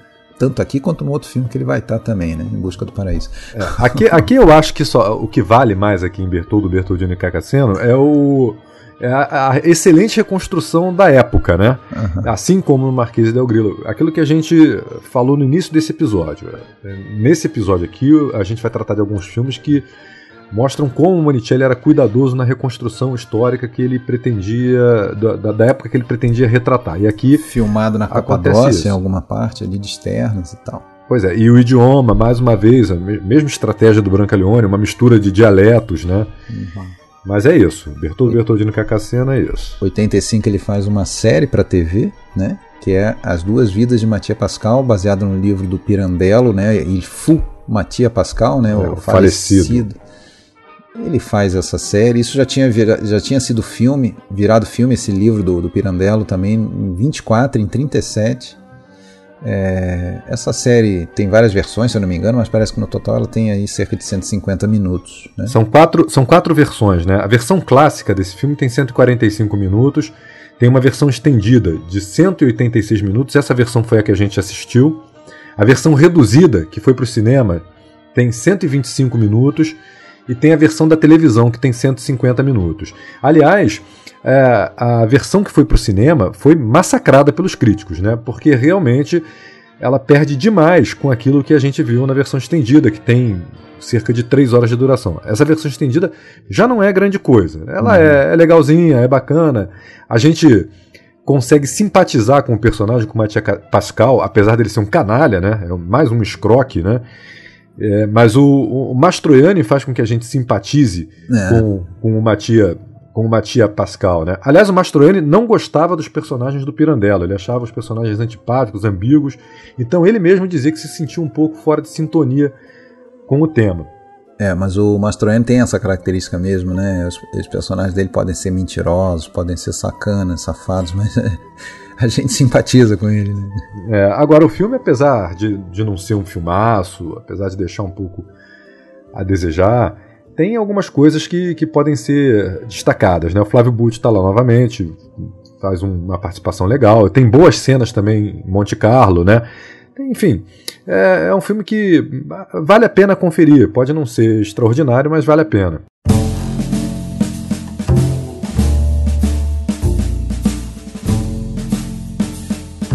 E aí, 1986, depois de fazer é, tantos filmes de grupo, filmes corais, né, como o pessoal gosta de falar, masculinos, grupos masculinos, ele vai trazer pra gente um grupo feminino, né, no Esperamos que seja mulher, Esperiamo que seja fêmea.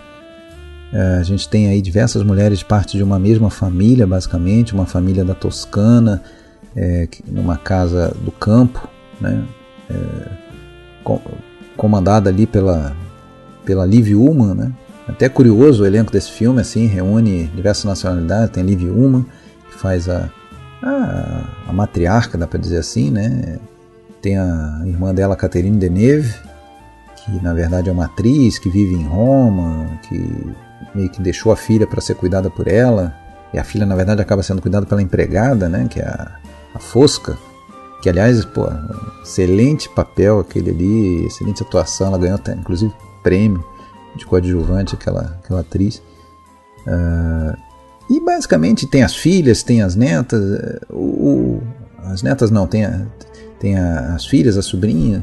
Uh, é um filme que é a gente vê um grupo feminino e mostrando pra gente um Monicelli que quer dizer o seguinte, olha, eu não sou misógino, como me acusaram aí quando eu fiz o Meus Caros Amigos, né?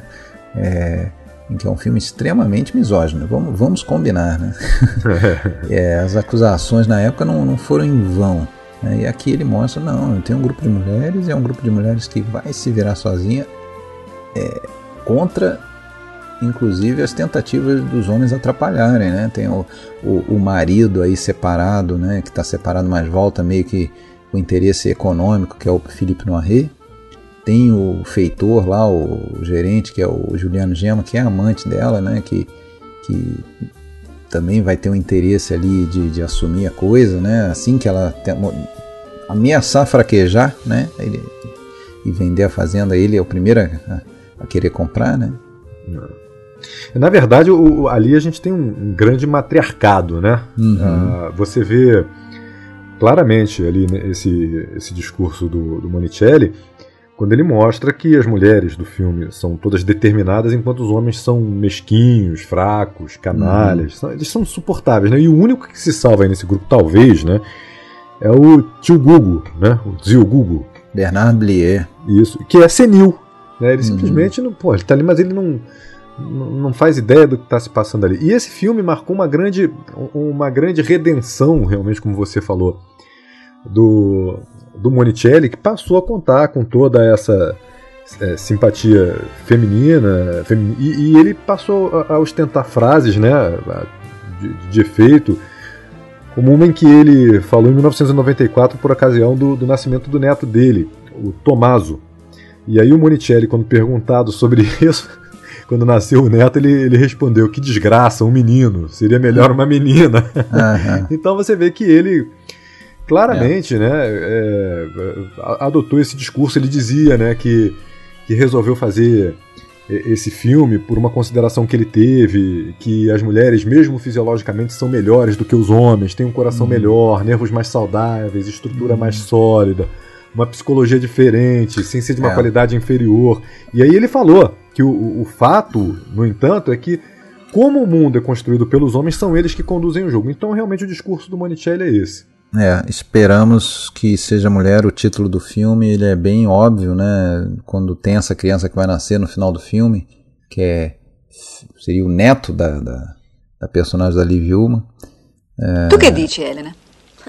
Che vuoi che dica? Speriamo che sia femmina. Oh, madonna. que seja mais uma mulher, né? Porque somos nós mulheres que mantemos essa fazenda, que mantemos essa família unida, né? que temos força, que temos caráter. É... Mas é o Monicelli justamente, como você falou, querendo dizer que o mundo, né, precisa ser um pouco mais feminino, né? Nesse sentido. É, tem, tem, tem, eu acho que é um filme fechado numa casa, como era uma coisa também típica, do, talvez aí do, do do humor nos anos 80, uma coisa mais interior, mais familiar. Lembremos que o Monicelli já trabalha também esse tipo de filme desde lá do Morreu a Vovó, né? aquela, aquela coisa familiar, só que no sentido de, de, de, de uma família que todo mundo se odeia, e vai repetir isso no Parente e Serpente, no Pane Spork. E aqui também, de certa forma, é isso. Tem umas intrigas, tem algumas coisas, mas o tom é muito outro. É um, é um filme, assim, bastante leve no tom. Eu, eu diria né? que a grande diferença nesse filme né? E aí, atenção, spoiler, né? a gente tem que, que alertar sempre. A grande diferença desse filme aí, se a gente for pegar a filmografia do Monicelli, é o final feliz, né? Uhum. A, a, Helena, né? É, a Helena percebe, a personagem da Liv Uma, né? Percebe a ligação que une as mulheres uh, do, do, filme, né? E a poucos minutos daquele encontro com o tabelião decide que não vai vender a casa mesmo permanecendo com os problemas, que aquele núcleo ali vai acolher o bebê que está para chegar uhum. e que se espera que, que, que, seja mulher, né? Sim. Ah, tem o, o Bernard Blier, como a gente falou, que faz o, o tio Gugu, né? Ele era um ator francês, que é o cara que fez mais filmes aí, nove filmes com Monicelli. Né? Monicelli sempre recorria a ele quando precisava assim de um de alguém é, para um papel pequeno, porém importante.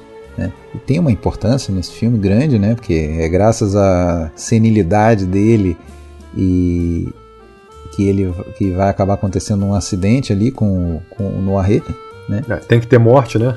Tem que ter morte, né? E é isso. E outra coisa é que o papel da empregada seria da Marina Confalone, né? Que, que, que, fez a irmã do Onofre, Del Grilo. É, e, e, depois estaria aí no Parente Serpente e tal, mas ela estava em outro projeto, não, não pôde assumir. É, não pôde fazer esse filme. Foi uma atriz chamada Atina Chensi. Chenchi. É, e é isso. O elenco, o elenco é um destaque à parte nesse filme, né, Alexandre? É, eu acho muito bom, muito muito afiado, assim. Não é um filme que cansa. Como eu falei, é um filme muito leve. A música do Piovani eu acho muito gostosa, assim, muito. É, é um filme agradável, assim, eu diria. Você tem a Liv Uma, a Catherine Deneuve, né? Uhum. Juliana Dessil, Felipe Noiré. Ah, e tem a Sandrelli também, né? Juliana Gema, Bernard Blier e Stefania Sandrelli também. Exato, é um filme, é um filme que, enfim, que, que na verdade só saiu, né? Porque o produtor do filme, Giovanni Di Clemente, conseguiu angariar 5 bilhões de orçamento, né? Porque uhum. foi uma coprodução francesa. Sim. Então, com isso, ele conseguiu montar é, esse elenco, que, segundo o Monicelli, não teve problemas de vaidade. Pelo contrário, uhum. a, o, o, as atrizes, os atores ali interagiram muito bem. Né? Ah, você deu, lembrou deu bem, tudo cara. muito certo. Você lembrou bem falar do Giovanni de Clemente, que foi o cara aí que. É, que ninguém queria fazer esse filme, essa que é a verdade. Pô, um filme numa casa, só com mulheres, não acontece nada de tão relevante assim. É, não, tem, não tem ação, não tem. É, e ele bancou, ele era um produtor ainda jovem, se firmando. E ele vai ser o grande responsável pelo final, né? Ele vai ser o produtor do Parente a Serpente, do, do, de outros filmes aí do, do Monicelli. É, esse filme, apesar de ter sido muito bem recebido pelo, pelo público, Alexandre, ele foi refutado no, no, no Festival de Cannes, né? Não foi bem aceito, não, não foi aceito. Mas ele rendeu prêmios e homenagens para o Monicelli, né? Acabou, acabou sendo muito bem recebido. Sim, verdade. E é considerado, né, é considerado a última grande bilheteria do Monicelli, na verdade, o último grande sucesso comercial. Depois dele, o Monicelli não volta a fazer filmes que tiveram grandes bilheterias. É, é verdade. É, só não sei porque o Parente a Serpente aqui, pelo menos no Brasil, ele ficou bem bem aqui, famoso, ficou aqui bastante sim. em cartaz. É, mas ele não teve boa bilheteria, ele não foi bem na bilheteria, É, né? e ele só veio a se tornar um filme cultuado anos depois. Ah, anos depois as pessoas entenderam o, o Parente Serpente, acolheram, Certo. gostaram, mas na ocasião, na saída dele eh, no cinema, no lançamento dele no cinema, a, a bilheteria não foi bem. Tá certo. Vamos seguir então. Agora a gente vai para 87. Ele vai fazer Os Pícaros e Picari, é, um filme aí com o Giannini e com o nosso querido Enrico Montesano. A gente já falou que não gosta tanto dele. É, novamente É o- com o o Giovanni. Clemente, é o Erpomata lá do Febre da Cavalo, filme do do, do Steno nos anos 70. É, novamente o Giovanni Di Clemente, esse produtor, né? ele- e esse filme é legal, assim, a questão né, musical, né? Ele vai trabalhar com o Lúcio Dalla, eu acho que você gosta muito de falar É. dessa parte, né, musical, e também a questão toda relacionada com a Espanha, literatura espanhola e tal. É, esse era o, o Lúcio Dalla e o Mauro Malavasi, né? São os dois responsáveis pela trilha sonora. Aliás, a, a música, a música que, que- que- que- de, de abertura do filme, que depois é, é, aparece outras vezes, né? É, é muito legal. E ela, e ela diz exatamente o que é um pícaro, né? Essa palavra tão, tão diferente, que significa vagabundo, pedinte, uma pessoa desprezível. É, é um projeto que já vinha se falando no cinema italiano desde os anos 30, né? E, e aí o Monicelli realizou. A, a palavra, os pícaros, né? Pícaro, é, é muito conhecida por causa do romance espanhol Lazarilho de, de Tormes, um romance de 1554, de autor desconhecido. Mas a, o filme não é baseado só nessa obra, são quatro obras de literatura espanhola, tem um pouco do, do Cervantes também, aliás, até né, ali pelo meio do filme aparece um Don Quixote muito louco agarrado ali no moinho, né, Alexandre? Isso, referência visual clara. É, e o Monicelli queria que os protagonistas, na verdade, fossem dois adolescentes de 14, 15 anos, mas como era um filme que custava muito caro, o de Clemente sugeriu atores de mais renome, né, para fazer bilheteria e vender os filmes. Sim. Vender o filme para os distribuidores da, da uhum. Tem umas participações aí especialíssimas, né? Nino Manfredi a gente já falou, faz o único papel, acho, dele com o Monicelli. Mas é um papel secundário. Também é um filme de episódios, né? A gente já falou esse tipo de filme, o Monicelli fala, tem, um, tem os personagens principais, é quase um road movie, vamos dizer, eles vão lidando aí com diversos personagens secundários que vão estar só em determinadas partes, como é o caso do Manfred, que faz um cego, né? Que adota um deles, uma coisa assim, né? É. E tem o Vitório Gasman, que faz um marquês falido, né? Ele adora os nobres falidos, né? O. Engraçadíssimo, né? É muito engraçado esse personagem do, do Gasman, eu acho. Sim, sim. Com toda, aquela, com toda aquela voz impostada, né? Uhum. Com, aquela, com aquela fleuma. É tem... engraçado. Bernard Blier, mais uma vez, faz um cafetão. Tem a Juliana de Cio, que tinha feito lá um papel importante dentro do Esperamos que Seja Mulher. Faz aquela prostituta, né? Que eles compram, né? Os dois pícaros aí que, que conduzem a história, eles compram essa prostituta achando que vão Uh, fazer dinheiro, né? com ela, na verdade, ela, depois descobre que ela, ela, ela não vai com qualquer um, ela quer escolher os clientes, né? É, e, e claro que ela escolhe, pô, é, os que não vão dar dinheiro para eles, né? La vida é um balocco, caro.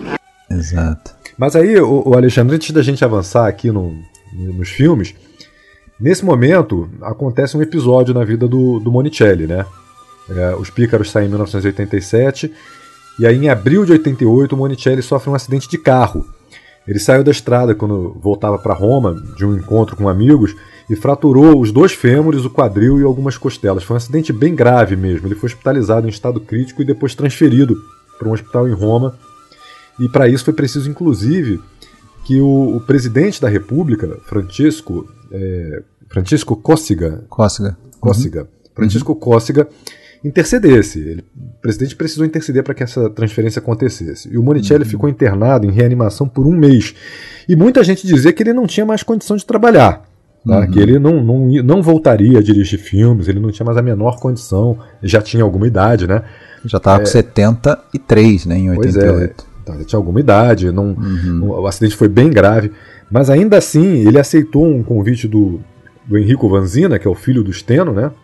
Uhum. E, porque o, o, filho do Steno tinha sido alertado pela Suzuki D'Amico que o, o Monicelli só ia se recuperar, só ia sair do hospital se fosse para trabalhar, cara.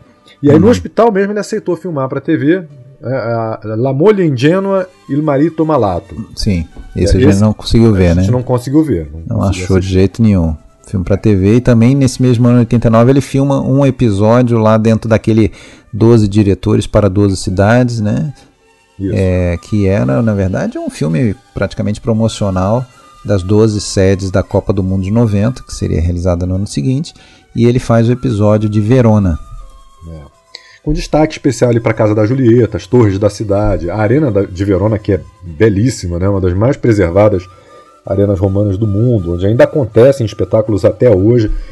É, é, é interessante de assistir, são, são é, filminhos turísticos, né? Mas eu acho que os pontos altos desse, desse filme aí, na verdade, são os episódios de Roma, dirigido pelo Antonioni, né? E o de Florença, dirigido Zeffirelli. pelo Zeffirelli. Sim.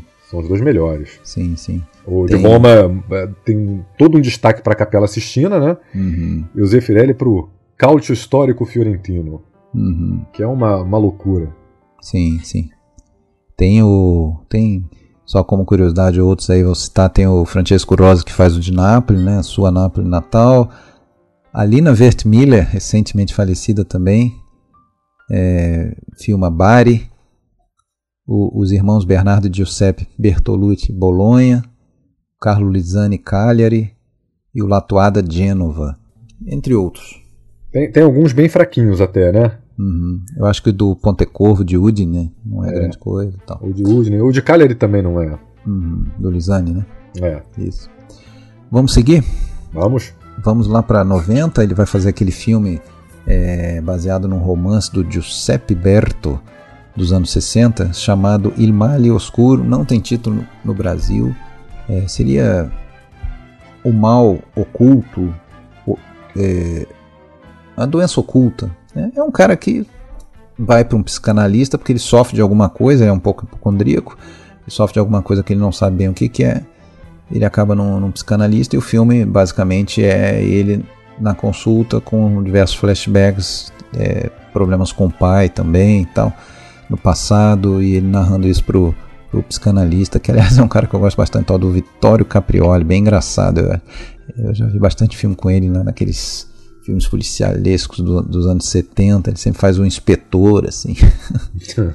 Agora, esse filme teve um problema é, grave para a realização, né, Alexandre? Ele é um filme baseado em um romance autobiográfico de 1964, escrito pelo Giuseppe Berto. Uhum. E a adaptação para o cinema foi muito difícil, porque o livro é caracterizado por uma escrita pouco pontuada, né, que reproduz o fluxo de consciência que o autor poderia ter tido durante uma sessão psicanalítica.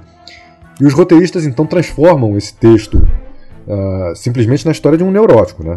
de, um roteirista que tem muito sucesso. Mas é, foi bem difícil de levar o que estava escrito no romance para a tela. Tá certo. Novamente o Giannini né, faz esse, esse papel. Também aqui ele vai se, se aproximar de uma, de uma garota bem nova, acho que é a Emmanuelle Seiner, né? Uma, sim, sim. atriz francesa. Uh, Stefania Sandrelli faz a Tem a Silvana, Sandrelli, né? Tem a Sandrelli que faz a, a amante a antiga dele, né? A namorada dele, antiga. É. Uh, depois ele vai fazer ali aquela cinebiografia do, do Rossini, do Gioacchino Rossini, compositor italiano, compositor famoso pelas suas óperas, suas aberturas de ópera são famosíssimas, né? Todo mundo já escutou alguma abertura de ópera do Rossini, nem que seja em desenho animado Hum. da Disney, né? Uh, Barbeiro de Sevilha e La Gaza Ladra e por aí vai. Uh, e, e, e, se comemorariam ali os, em 92 os 200 anos do Rossini, nascido em 1792, e então o Instituto eh, bancou esse, esse filme, essa cinebiografia, e lá foi o. E a Rai também, né? Hum. É, a Rai também. E aliás, só terminou com o Monicelli esse filme graças à produção do Instituto Lute e da Rai, porque era um projeto antigo também, passou pela mão de vários diretores, entre eles o Robert Altman, uhum. e acabou com o Monicelli. Uhum. E aí tem o. Deixa eu ver aqui para não falar besteira. Não, já ia falar besteira, mas tem aí novamente o Noiré, Felipe Noiré fazendo o Rossini velho. Eu ia falar que era a última, não, o Noiré ainda vai voltar mais um filme. É, com, com, com o Monicelli.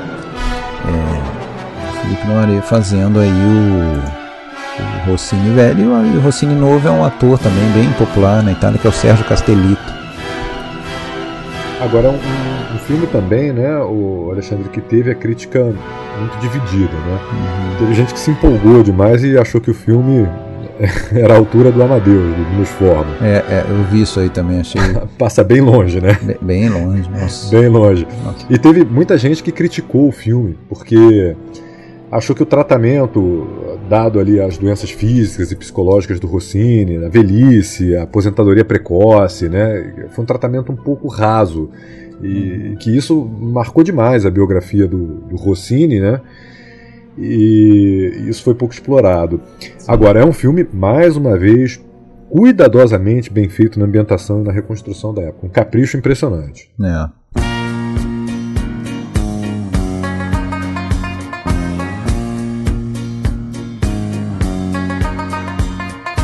Bom, agora a gente vai para aquele que é o último grande destaque da noite. Eu acho que dá para dizer que é o último grande filme do Monicelli, que é O Parente a Serpente, filme de 1992.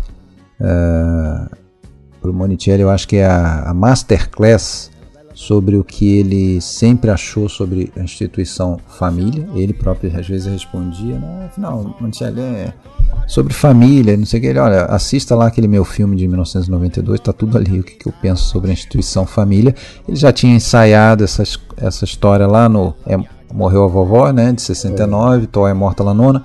Vai voltar nesse assunto lá também em 2000, em 99, né, sete anos depois com o Pani Spork. Ou seja, é uma família em que basicamente todo mundo tem rusga, ou quase dá para dizer que se odeia, né? É, mas o tratamento é sempre muito hipócrita, né? O próprio Monicelli disse que nunca havia pensado em construir uma família porque isso sempre é, trazia pessimismo para ele, né? Inspirava pessimismo. E, e parecia para o Monicelli, como ele mesmo descreveu no, nesse filme, no Parente a Serpente, uma grande escola de hipocrisia na qual todos fingem, respeitando um ritual. Porque tem isso, né? As irmãs ali que que se espetam, que se tratam bem pela frente, mas por trás falam mal uma, umas das outras. Ambas odeiam a cunhada, acham com razão que ela trai o irmão. É, exato. Então, Tem assim, outro irmão que sai do armário na, durante a noite, né? Cara, para mim, para mim a cena, a cena que, que retrata tudo isso é aquela cena da troca de presente no almoço, no, no, aquela da troca de presente na noite de Natal. Cara, uhum. aquilo ali retrata perfeitamente, porque é só presente ruim, é só quinquilharia, é só coisa que não presta e todos eles fingindo que adoraram os presentes, né? É. Na verdade, esse filme ele, era, ele foi feito em 91, deveria ter saído no Natal, né? Seria o grande filme de Natal do Monicelli, veja você, detonando a família, né? detonando a, justamente a noite de Natal. Ainda bem que atrasou, acabou saindo só em 92 mesmo.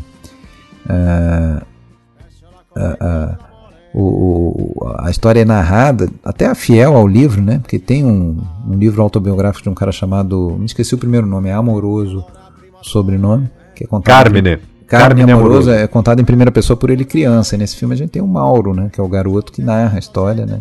É. E, e, ele conta é, a coisa culminando com o assassinato dos avós, né? Que que, que isso não, não era para ficar explícito, mas ele, Mauro, conta pra gente de um jeito que não, não há dúvida do que foi que aconteceu, inclusive é interessante. é uma redação para a escola, né? Ele está contando como, foi, como foram as férias dele. Né? Exato. Beh, prima di raccontare la storia di quel Natale, volevo farvi conoscere il paese più bello del mondo, il paese dei miei nonni, dove sono nati i miei genitori e dove ogni anno venivamo a trascorrere le vacanze di Natale.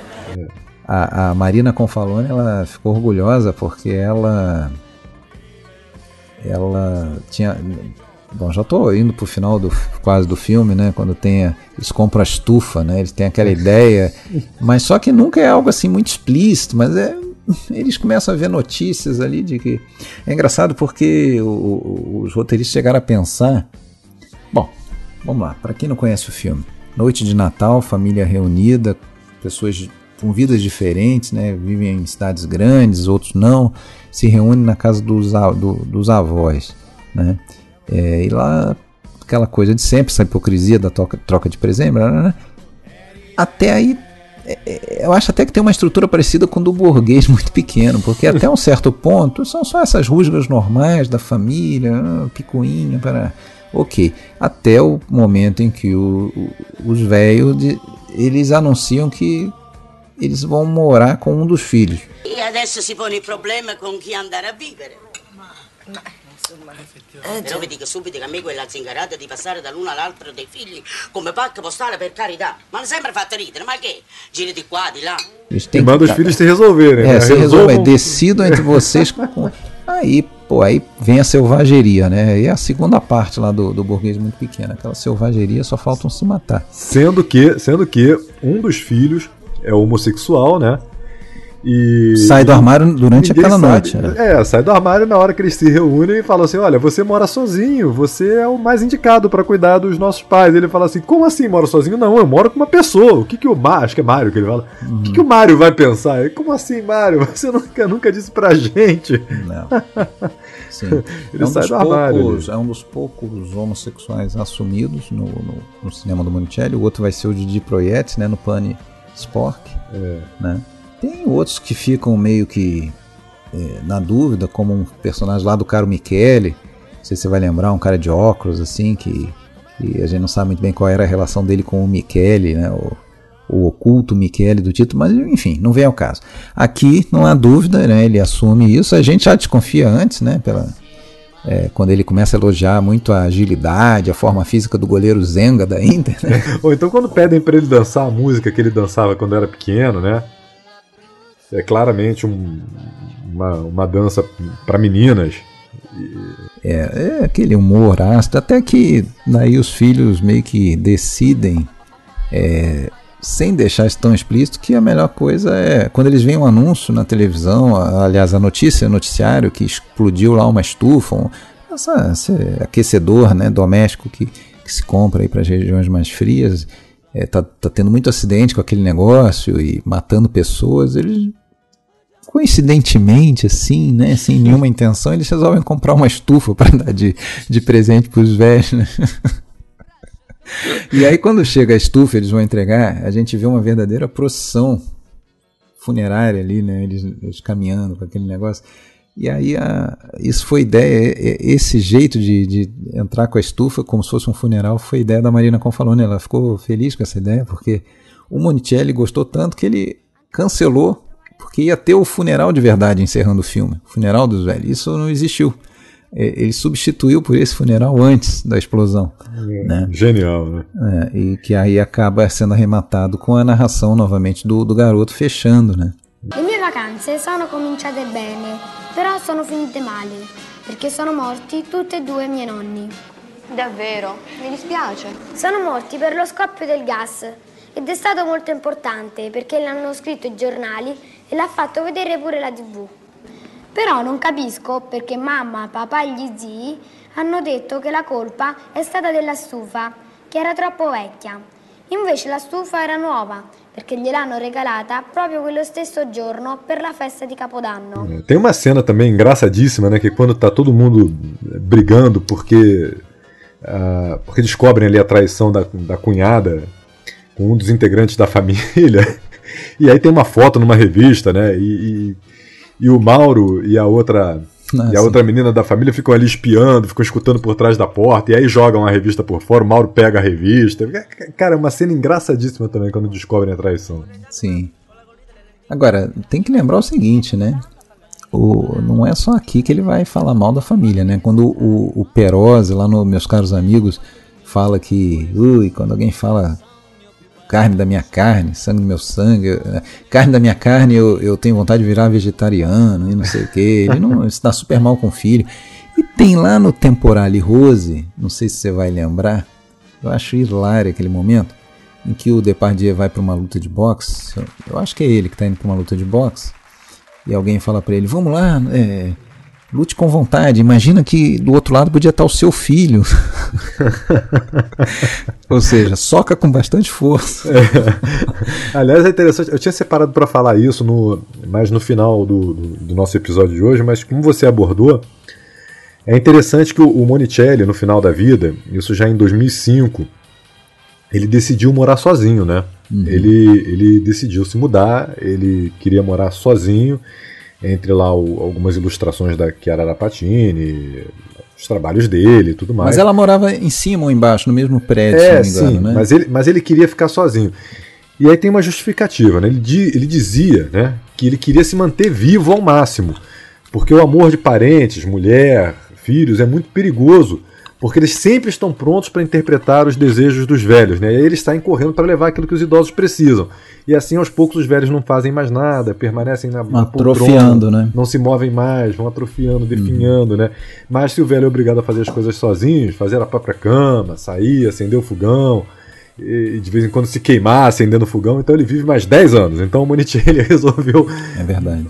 É, morar sozinho, se afastar. Não acho até que ele tem razão nisso aí. Viu? É, um pouco de razão ele tem sim, eu acho também. Uhum. Sim. É. Agora, uma outra coisa também que, que vale destacar, voltando para o Parente a Serpente, né? É, é, notar que o cinema do, do Monicelli tem uma certa marca da música, né? Uma certa marca musical. Isso no, nos Eternos Desconhecidos, né? No, no Branca Leone, no Romance Popular.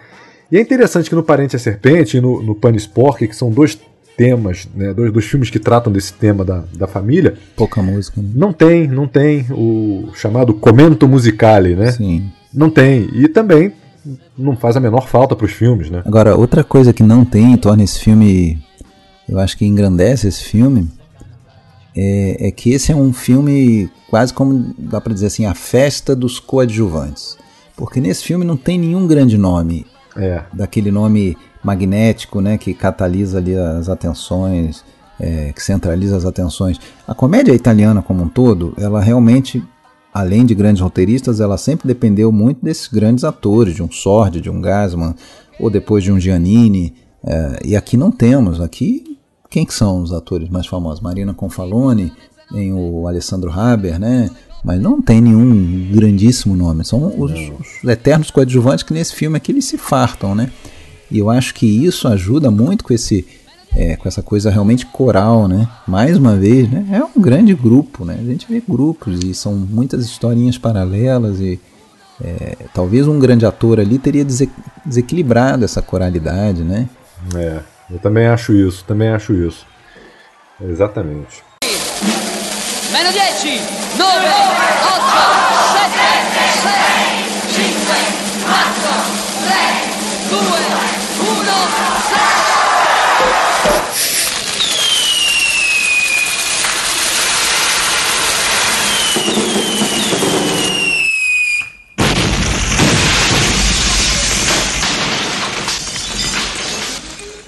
É, 94 ele vai fazer um filme que eu, que eu gostei até bastante, que é o, Eu também. o Caros F, três pontinhos amigos no Brasil, Cari Fotutissimi Amici. Tradução seria Caros Fodud- Fodidíssimos Amigos, né, em 94. O título de alguma maneira confunde. Muita gente acha que isso pode ser uma sequência lá dos meus caros amigos, mas não tem nada a ver, né? Uma história que não tem nada a ver, ou talvez tenha um querido pegar carona aí no título e tal. Ele nasce de uma vontade específica do Vittorio Cecchigori, o produtor, né? Lembrando que a casa Cecchigori, a família Cecchigori foi a responsável pelo talvez maior sucesso de bilheteria do Mancelli, que foram os Brancaleone, né? Ah, que queria fazer uma boa bilheteria com essa história, mas o Monicelli diz que o público, que não é bobo, não foi ver o filme. é, é uma história ambientada em Florença, né, na, na, na época da liberação pelos aliados, né, agosto de 44. A cidade tinha acabado de ser liberada pelas tropas aliadas, né? A história é baseada em um romance autobiográfico do Rodolfo Angélico, que é um ex-pugilista. Mais uma vez, né, se destacar a, a boa ambientação, a boa reconstrução histórica feita é, pelo Monicelli. E, cara, é clássico, né? Mais uma vez você tem um, um exército de Brancaleone, né? São vagabundos mortos de fome, estão lutando ali para sobreviver.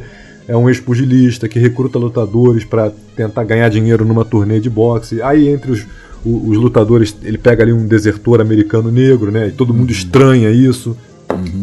Pega ali uma outra que é, que é colaboracionista da, da República de Saló, né? Aham. Um Meio que uma espiã, né? Sim, sim. Exatamente. Tem aí o Paulo Világio, né? Paulo Világio é um, é um, um cara importante na comédia dos anos 70 em diante. Fez a série Fantose, popularíssima. Ele tinha trabalhado com o Monicelli só uma vez no Brancaleone nas Cruzadas, né? Que ele faz aquele Thors, cara germânico lá, né? É, e, e aqui eu acho que ele tá muito bem nesse filme. Faz o Diet. Il mio compagno ne avrà avuti una cinquantina, come diceva lui, o su di lì. Era stato pugile professionista, ma per povero. Difatti lo avevano soprannominato 10, perché in carriera era più che altro finito al tappeto per il conto totale.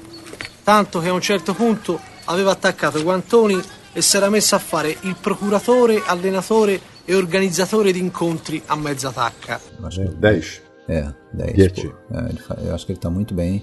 É, a, a trilha gostosa, né? Composta daquelas músicas da época, né? Dos, dos grandes, das grandes big band, das big bands lá, do Benny Goodman, Glenn Miller, Tommy Dorsey, essas coisas todas. Ah, o filme ganhou uma menção de honra no Festival de Berlim. Eu acho que é um filme bem digno, tá? Não é, É. grandioso, nada, mas é um, um filme bem interessante. Tem algumas cenas excelentes, novamente aqueles, aquela, aquelas situações assim meio que é um pouco também um, um, um filme de, de road movie assim, de episódios, né? Porque vão acontecendo situações em momentos diferentes, em ambientações diferentes. Tem um, eles vão parar dentro de um casamento e, e, e- e vão pro paredão, né? Vão ser executados como traidores à, à resistência. Tem uma cena inicial também engraçadíssima que eles estão na frente de um. discutindo planos ali na frente de um. Nossa. relojoeiro, né? E, é demais. É uma, super, é uma pegadinha aquela supercards. É, é, alguém pergunta o que está acontecendo ali e fala, não, então vamos distribuir batata. E aí começa a formar uma fila. É muito é. engraçado, aquilo ali é muito engraçado. Sim, sim. E Verdade. aí a gente segue, né? Com mais um outro filme. 95, Em Busca do Paraíso, Fatiamo Paradiso. É, Fatiamo Paradiso. É, eu, eu acho esse, pra, pra mim, tá? Foi um dos piores, assim, tá? Do, é. que eu vi. É, eu até entendo qual era a ideia, mas acho que foi bem mal realizada. Para começar, você. É, basicamente assim, é, foi, na verdade isso foi baseado numa coletânea de contos de um. É, num conto de uma coletânea de um cara chamado Pon, Giuseppe Pontigia. Isso. E essa coletânea chamava Vida, Vidas de Homens Não Ilustres.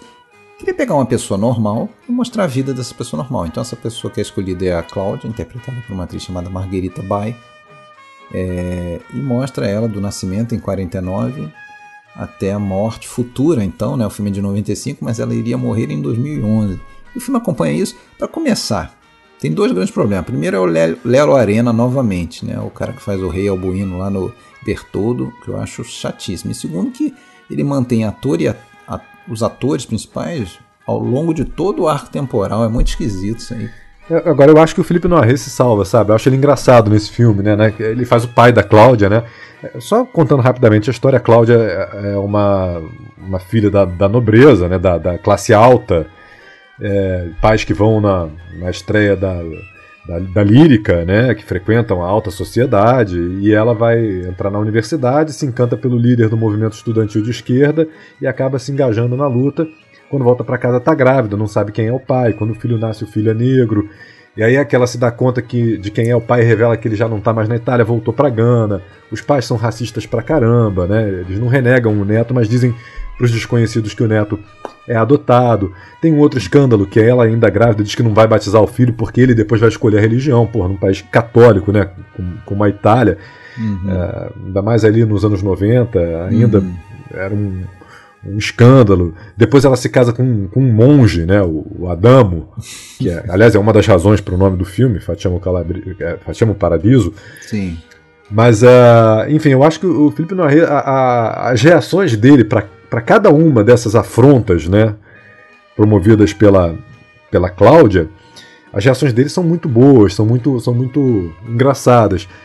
Mas eu concordo contigo, eu acho um filme bem, bem caidinho também, é. sabe? Eu acho que é mais assim, é mais uma tentativa de, de jogar, jogar na cara da sociedade italiana que o mundo estava mudando e que não, não cabia mais ser racista e nem brecar a emancipação feminina, né? E, e que um novo horizonte estava se estava surgindo. Eu acho é. que ele tentou meio que jogar na cara mesmo, mas não, é. não deu muito certo. O Monticelli falava assim: Poxa, é um dos títulos mais bonitos dos meus filmes, porém, logo um filme tão ruizinho, ele próprio reconhecia, né? Fatiamo Paradiso seria o título original, ou seja, façamos o paraíso. Né? É. O Brasil virou Em Busca do Paraíso, 95. Vamos deixar ele para lá. 96 tem um filme aí de, de episódios com 14. Acho que são 14 diretores diferentes, baseado numa, numa experiência lá do, de um tal de é, Raymond Queneau, é. dos anos 40, são os exercícios de estilo, né, em que 14 diretores propõem a filmar curtas de menos de 5 minutos, contando o final de uma história de amor, né, o rompimento. E cada um com um tipo de, de gênero de cinema. Então tem é, é, western, tem filme de terror, tem drama, tem filme de mistério, noir. E o do Monicelli é baseado claramente nos curtos do Chaplin, no início da carreira do Chaplin, né? Cara, eu acho que aí é, o episódio dele se chama Idílio Edile, né? É, Idílio Edile. Um Idílio Edile. É, é, um, é um tributo ao Chaplin, nenhuma uhum. dúvida quanto uhum. a isso. Ah, eu, eu, achei muito bonito, cara. Eu acho assim que é um. Eu gostei também. É um, é um curtazinho ali, um capítulozinho que você pinça no meio de um momento bem ruim do, do, do Monicelli nesse é. final de carreira. Sim. E mesmo dentro desses outros ali, eu achei o dele talvez um dos mais interessantes, assim, né? Sem dúvida, é. sem dúvida. E tem uma coisa nesse filme que eu não sei se posso falar, mas que chamou muita atenção, é a atriz, né? A Helena Sofia Ritt. Uhum que contracena, que é o casal de atores ali em todos os 14, né? Ela e o Máximo Wertmiller, filho da Lina, que faz o, o cara aí. É. Agora, é, no ano seguinte, o Monicelli faz um outro curta, né, um outro episódio, né, outro filme de episódios, é, se chama Top de Apartamento, né, Ratos de Apartamento, é um episódio de um filme chamado I Corti Italiani, os curtas italianos, né, conta a história de uma dupla de ladrões que se distraem com mensagens deixadas numa secretária eletrônica da casa que estão roubando. Aí você vai lembrar ali daquele mesmo princípio dos Eternos Desconhecidos, né, quando o Campanella se distrai ali com a, com a geladeira, Uhum. né, enquanto está acontecendo o, o roubo. Uhum. Mas enfim, esse, esse a gente não conseguiu É, assistir não também, né? é. Não achamos. Não. Mas é a, a, proposta me parece interessante. Sim.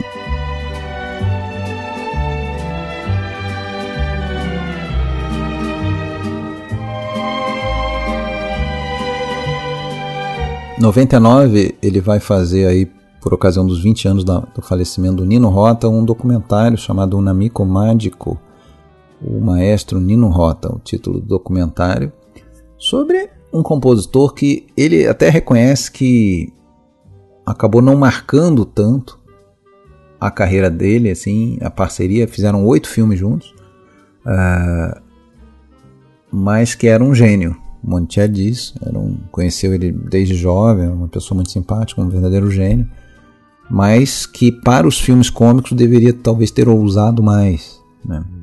É, e, e, na verdade o Monicelli sempre diz assim que o único compositor que realmente é, marcou e que ele acha que, que deve muito assim é o Ruth Kelly, né, com as filhas do Brancaleone e dos companheiros. E aí no documentário ele explora, né? É inevitável também, né? Explorar a, ligação com o Fellini, né? Uhum. Do Nino Rota. Não dá, não tem como não, não ligar. Sim. E aí em, no, em 99, 99, Panispork, É, no mesmo ano ele faz o Pane Spork, o penúltimo longa dele. É uma, dá pra dizer quase que é uma continuação do Parente a Serpente ou lá do La Nona. Talvez esteja mais até pro La Nona, né?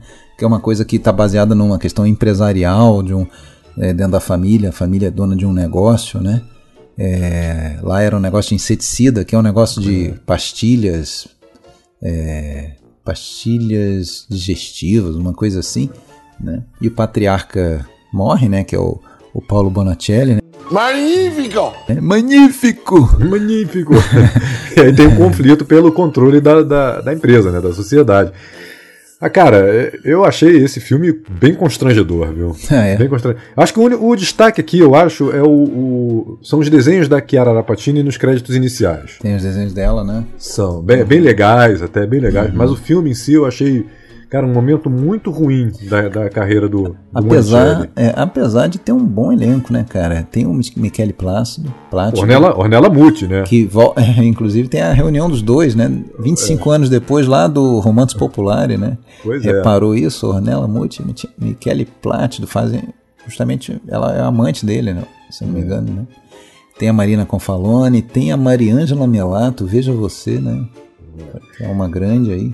Mas assim, tem, tem momentos constrangedores no filme. Ah, Tem uma cena no final, cara, quando aparece aquele bolo no final, tem aquela regra, né? Aquele dito popular, né? Que se, vai, se aparece um bolo num filme, ele vai parar na cara de alguém, né? Nossa, cara é demais. E, e realmente, Patético. porra, não dá outra. Assim, é muito ruim, é muito clichê, é muito. Gigi Proietti. Gigi Proietti. Assim, Participação do Gianni Morandi, cantor. É, que, que é, é muito boa. Talvez seja outro ponto legal aí do filme. É, e até o final é uma repetição do, do Parente a Serpente, né? Com explosão e tudo Ah, mais. sim, sim. Cara, E- mas é, é e bem mais- abaixo E tem mais um funeral, assim, né? Um funeral em que tem aquela aquelas saias justas, aquele encontro de contas, né? Que descobre que tem amante do cara e tal. É porque o Didi Proietti é o, é o filho bastardo, né? Uhum. Que reaparece ali só por um desejo de se despedir do pai biológico. E a família imediatamente acha que ele tá ali para pegar a parte da herança, né? É. Aqui ele encerra a parceria, o Monticelli, com o produtor de Clemente, depois de seis filmes. Ah, e esse filme também é a única vez em que ele trabalha, o Monticelli, com um outro compositor de bastante relevo, que é um cara chamado Luiz Henrique Bacalov. É um, não sei se ele é espanhol, acho que é argentino, e fez trilhas bem, bem importantes aí, filmes bem importantes do cinema italiano. Trabalha com Monticelli nesse filme apenas. E depois disso ele faz aí no início dos anos 2000, dois, até 2003 por ali, ele faz uma série de curtas ali de 5, 6 curtas, né, de, de cunho totalmente político, né, é, Protesta, Firenze il Nostro Domani, Cartas da Palestina, é, Um Outro Mundo é Possível, Um Outro Mundo é Possível. Eu não consegui achar nenhum deles, mas são acho que cinco ou seis curtas nesse período aí. É, porque o Monicelli entra numa fase, né? Ele, ele dizia que ele passa, passou a dar entrevistas porque se sentia na idade, na idade que tem, com a experiência que, que tem, ele se sentia no direito de dizer tudo que ele o que ele queria, né?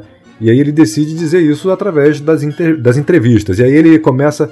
O cara já tem 85 anos, aí se ele não puder falar agora, vai falar quando também. É, exato. E aí ele começa, começa a atacar muito o Berlusconi, a atacar o Berlusconi dizendo que ele era um dos grandes responsáveis por toda a mediocridade dos tempos de então. Ele coloca para fora os pensamentos ideológicos dele.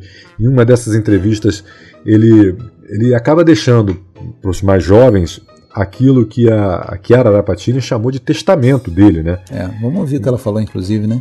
Vamos lá.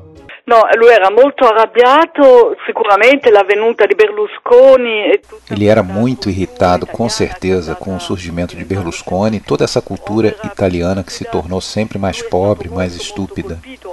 Ele foi muito atingido. Ele falou abertamente contra Berlusconi nos jornais, na TV. Isso custou a ele também em relação ao último filme, que não teve dinheiro público.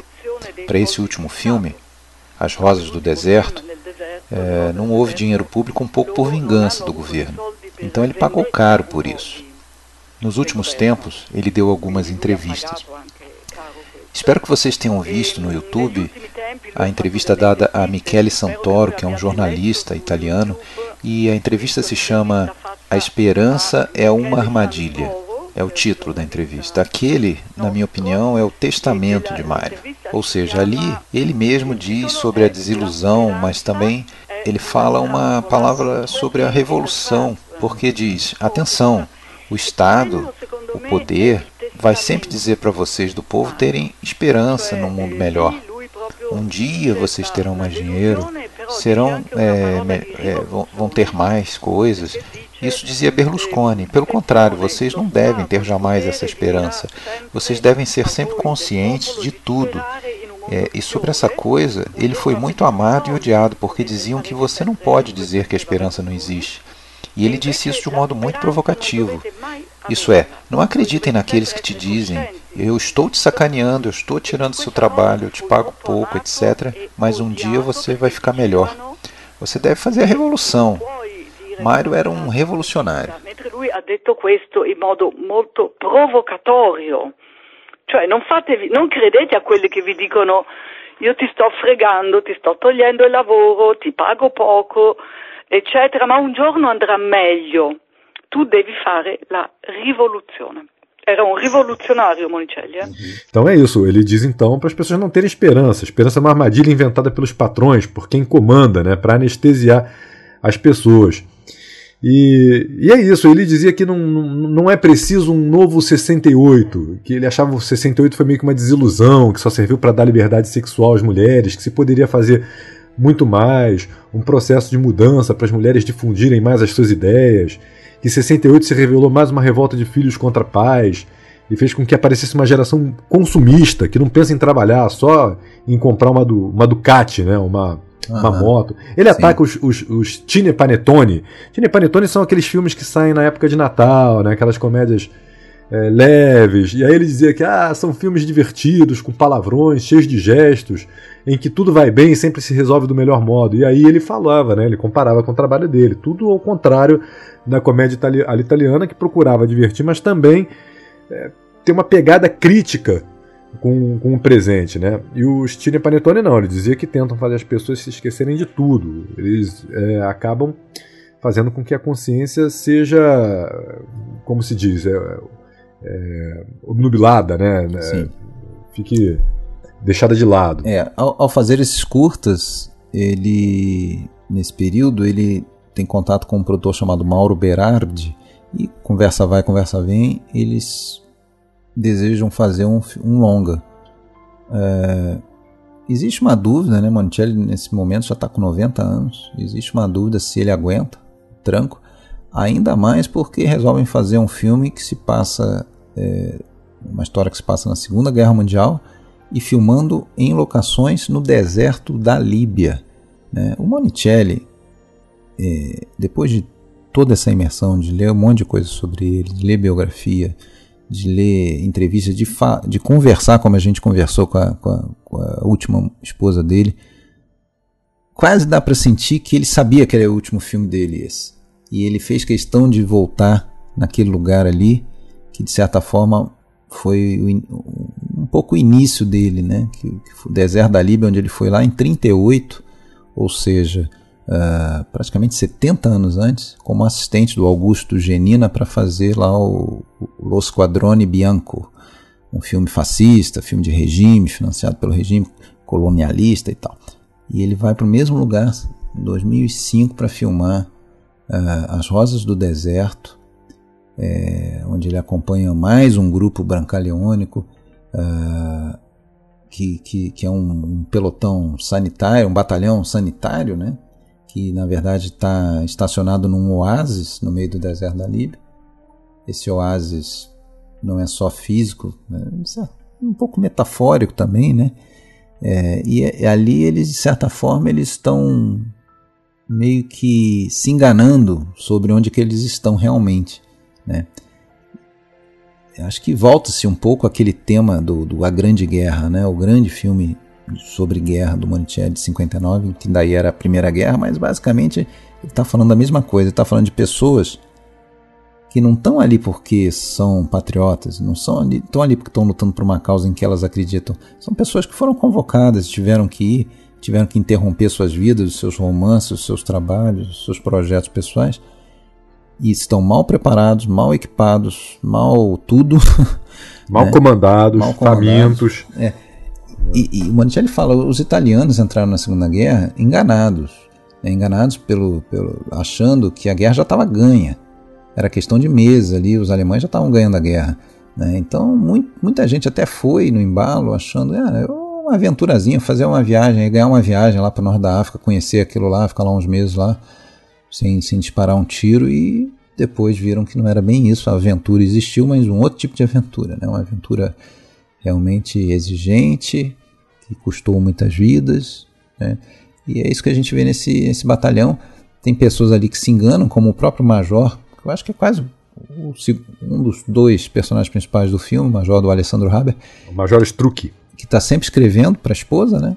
É. E é um cara meio que romântico e parece não perceber é, que ele está ali realmente num risco iminente, né? Cada vez mais, né? É, depois tem o personagem do Michele Plácido, né? Que também trabalhou como assistente, né? Na produção. É, que, que faz ali um. Acho que um monge que já está tá mais é um, tempo na é um, região. É um frei mesmo. É um frei. É, um, um padre mesmo, é. Uhum. Que já está há mais tempo na região, né? E que quer usar aqueles militares para uma outra causa, além de, de ficarem ali sem fazer nada esperando o final da guerra apenas, né? É. Agora, a, a, o, grande, o grande lance aí, o Alexandre, é o seguinte, né? A, o, o, milênio passou, né? Houve a mudança ali para o ano, pro ano 2000, né? Novo milênio, tudo novo. Uhum. Mudança de comportamento, mudanças no cinema também. Então, em 1990 morre o Hugo Tonhazzi, Fellini morre em 93, Silvana Manga no, em 89, Mastroianni em 96. Chega em 2000 é o, é o Gasman, 2003 o, o Sword, um ano depois o Nino Manfred. Uhum. Pô, tá todo mundo que trabalha com, com Dino Rizzi. Dino Rizzi, todo mundo que tá que, que, que, que é próximo do, do Monicelli começa a, a morrer, né, cara? Uhum. E o próprio Monicelli começa a sentir que o, os anos estão pesando, né? E a grande preocupação aí é com a possibilidade dele morrer durante as filmagens. O Monicelli já estava mal de saúde, é, cego de um olho, perdeu parte da visão é, do outro, né? Tanto que ele pedia para Chiara Rapatini olhar né, pela câmera para saber se estava tudo certo no, no que ele estava filmando. E ela, enfim, ela fazia, via tudo certinho lá. E aí havia uma cláusula secreta, né? Uma cláusula, aliás, nem tão secreta assim, porque as pessoas sabiam que dizia que se o Monicelli morresse durante as filmagens, quem assumiria a direção seria o Michele Plá- Plácido, né? Sim. Só que, só que o Monicelli vai pro, pro set, cara, e ele parece um leão, né? Ele dá uma aula pro pessoal mais novo, o pessoal tá morrendo de calor no meio do deserto, cansado pra caramba, e ele tá trabalhando, cara, tá trabalhando. E o Michele Plácido, pra ele, vira uma ave de mau ago- mau agouro, né? Apesar deles serem muito amigos, muito próximos, quando o Monicelli vê o Michele Plácido no set, ele grita, pô, vai embora, cara, vai embora porque não é a tua vez ainda não, não é tua cena, vai pro hotel, vai, vai, vai. E, e despacha ele. E aí Sim. tem uma, uma série de coisas, né, cara, na... na- o Monicelli dizia que perguntavam pra ele o tempo inteiro, e aí, tá tudo bem, tá legal? E ele, pô, na minha idade, ou se está bem ou se está morto, cara. Então ele respondia, não, eu tô cada vez melhor e tal. Então, assim, era uma, era uma preocupação isso, né? É. Eu, eu, eu li a entrevista da Chiara e ela repetiu essa história pra gente, né? A gente ouviu da voz dela. é, Daquela. Pra, pra, pra ela, icônica noite, né?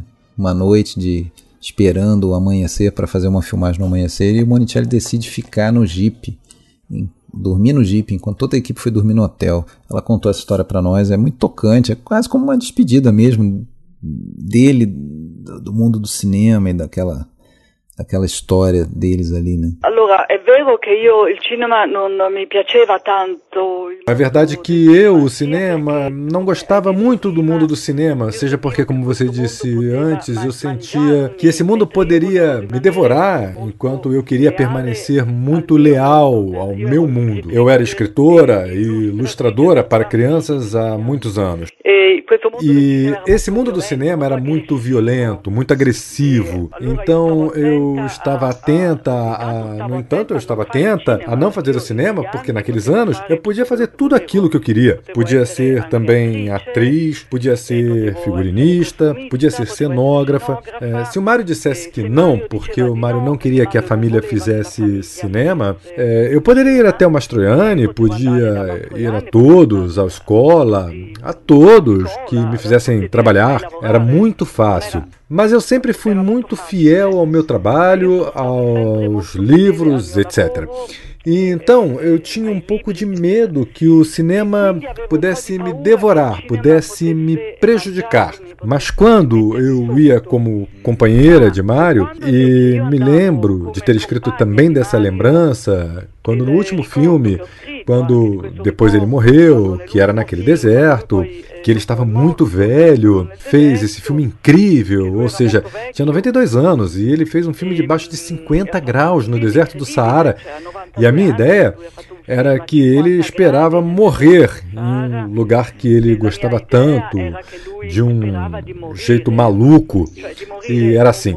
E ali há algumas lembranças mesmo de que é, ele não nos via mais, era cego, era quase cego. E então ele me pedia, é, então me diga o que você vê. A cena está boa, é, aquilo ali está certo, os figurinos estão bons. Eu era um pouco a sua, eu era mesmo, assim, é, eu era mesmo seus olhos. É, pelo fato de que eu tinha muita visão de alguns aspectos, assim. sul fatto che io avevo molta visione dei particolari, così. E mm, E depois, nessa noite, na qual ah, havia uma cena que se gravaria ao amanhecer, e no oásis do deserto, e todos os atores, toda a trupe foi dormir na base. Havia a base que era muito longe do oásis, porque o oásis era dentro do deserto, e todos dissemos a Mário que deveria descansar por uma noite, porque amanhã a gente gravaria, e ele disse: Não, o comandante não deixa jamais o, o seu posto de guerra. Sim, o navio. Porque ele tinha essas frases sempre engraçadas, exageradas. Eu não deixarei jamais o meu jipe, porque tinha um jipe de guerra, mesmo dos anos de guerra. E então ele me disse: Kiara, vai dormir e eu fico no jipe.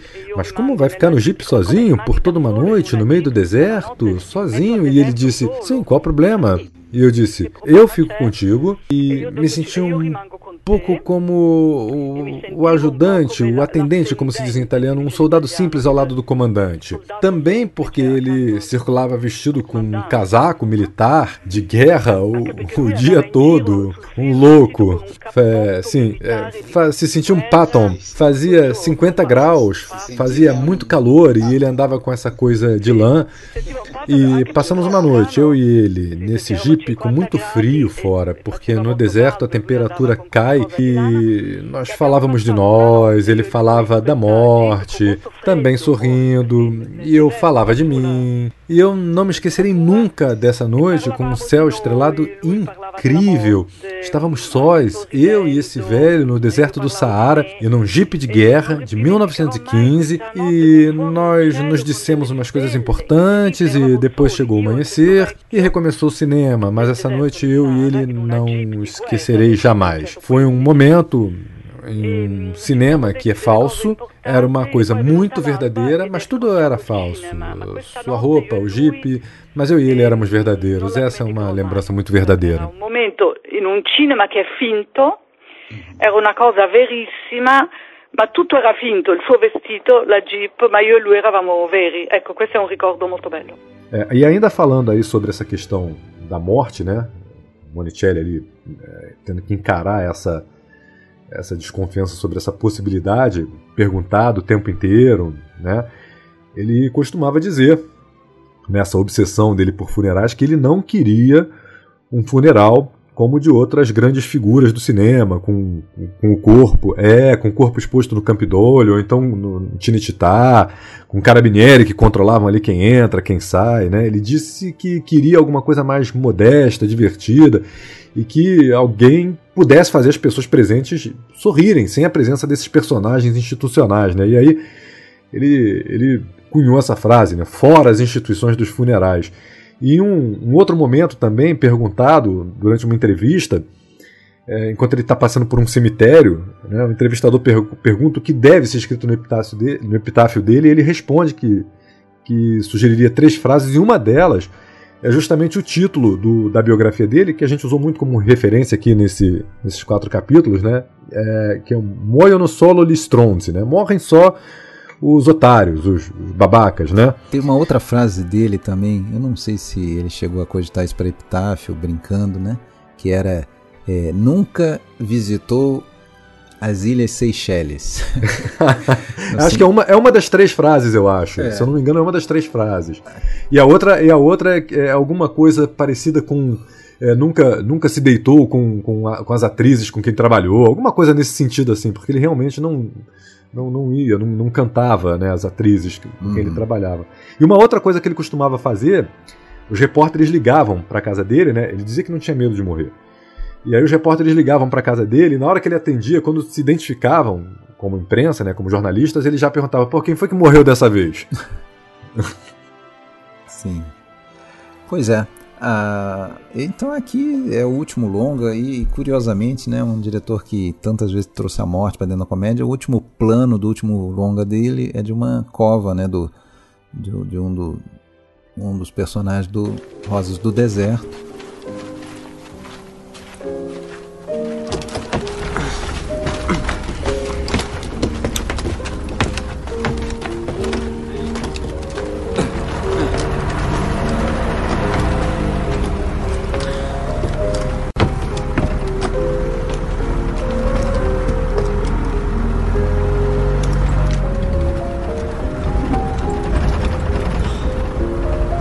meglio se che disegno che già era un cornuto.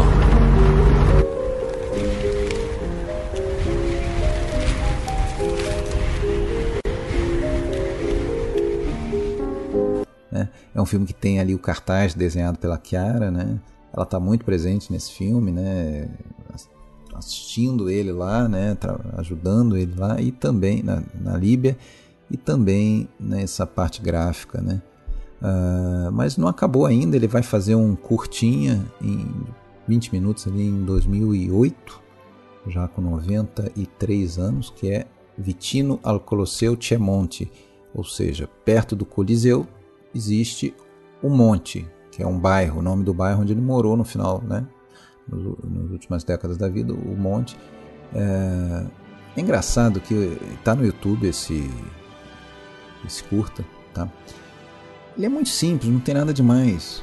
É, é mostrando o cotidiano daquele bairro e, na verdade, o, o, interesse aí é mostrar como que do lado de algo grandioso, algo que liga ao império, aquele gigantismo todo, aquela aquele poder, tem um, uma vida pacata, uma vida normal de pessoas que, que vão na feira, que vão, que andam pelas ruas, é, de uma maneira despojada, né? Inclusive em vários planos você vê ali ah, o bairro e lá no fundo um pedacinho do Coliseu. Então, basicamente é isso. Não, não, não acho que tenha nada assim de tão especial a não ser isso, mostrar como que pode conviver, como que na verdade Roma é multifacetada, né? É, é, o bairro mais antigo da cidade, né? E aí ele mostra ali artesãos, becos, as ruas antigas, procissões, festas, né? As lojas curiosas. E ele dizia que não tinha um motivo especial para a homenagem só que é um lugar que ele se sentia bem e onde as pessoas o conheciam, né? Há muitos anos, enfim. Sim. E ele fecha com a.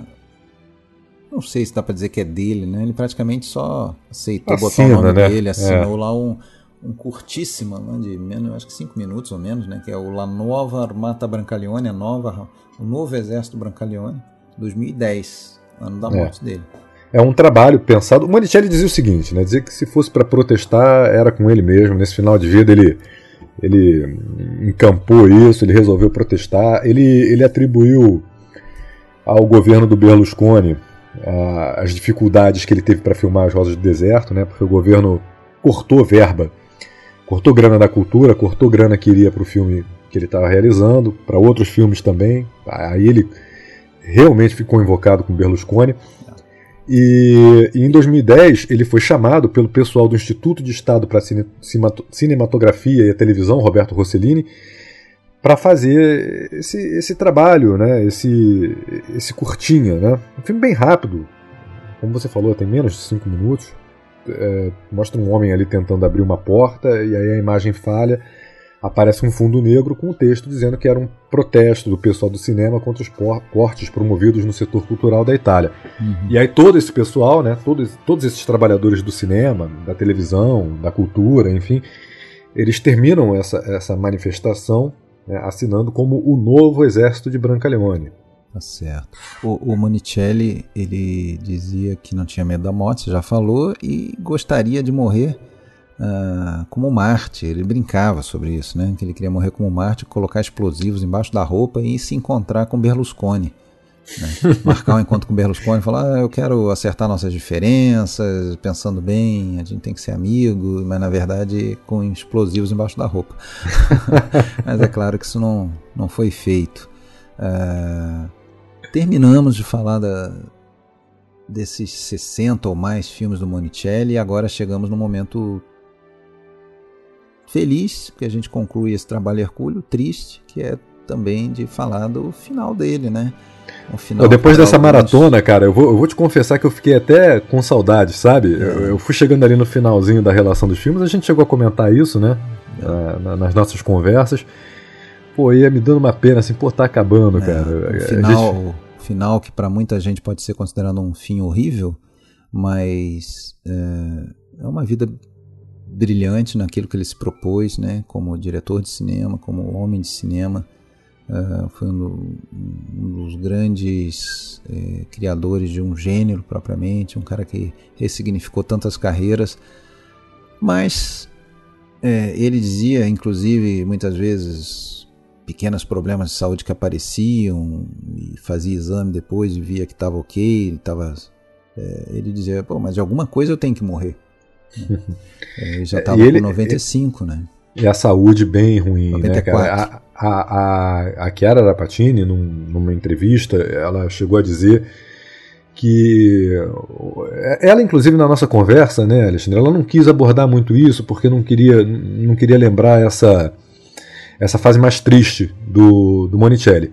Mas em uma outra entrevista que o que o, o livro do, do Roberto Bosio é, conta ali, ela fala que, que ele vivia de um jeito não condizente com sua dignidade de homem. Estava quase cego, sem forças, com um catéter que provocava diversas infecções, câncer de próstata, fraqueza, Numa entrevista ele chegou a dizer que a vida não é sempre digna de ser vivida Não. e que se deixa de ser verdadeira e digna não vale a pena ser vivida.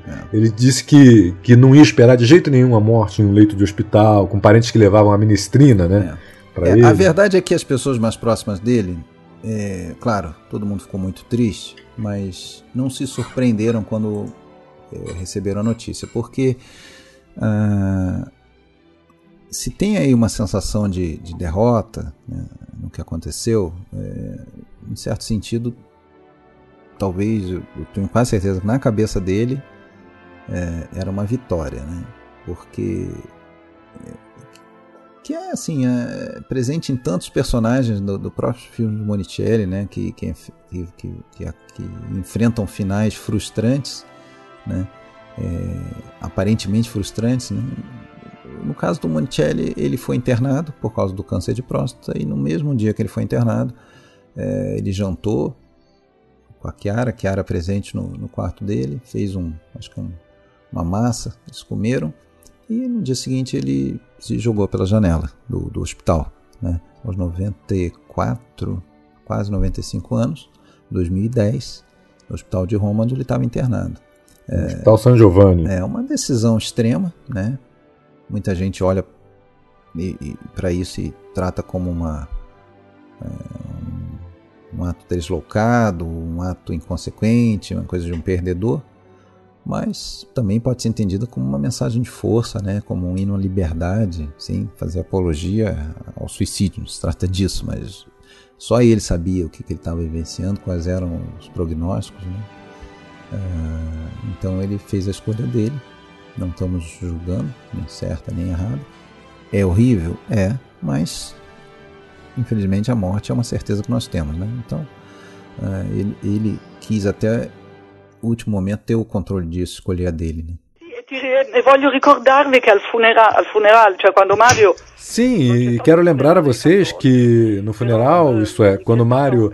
Não houve um funeral católico, mas é, havia uma manifestação de estudantes e operários no dia da morte de Mário, em suma, no dia seguinte, e isso é uma coisa que nos impactou demais, a mim e a nossa filha, Rosa Monicelli, que era uma menina, porque havia uma faixa, é, sabe que é uma faixa, um cartaz? Na primeira fila da manifestação era segurado por companheiros, operários, estudantes, e estava escrito: Mário, esta revolução nós a faremos. E ali, ainda agora, me faz chorar, porque ali eu e minha filha começamos a chorar porque ele estava morto. Mas continuava, não no cinema naquele momento, continuavam a falar dele, a vida, os operários e as pessoas que estavam pior, ou seja, o povo a quem ele havia falado por toda a vida. É.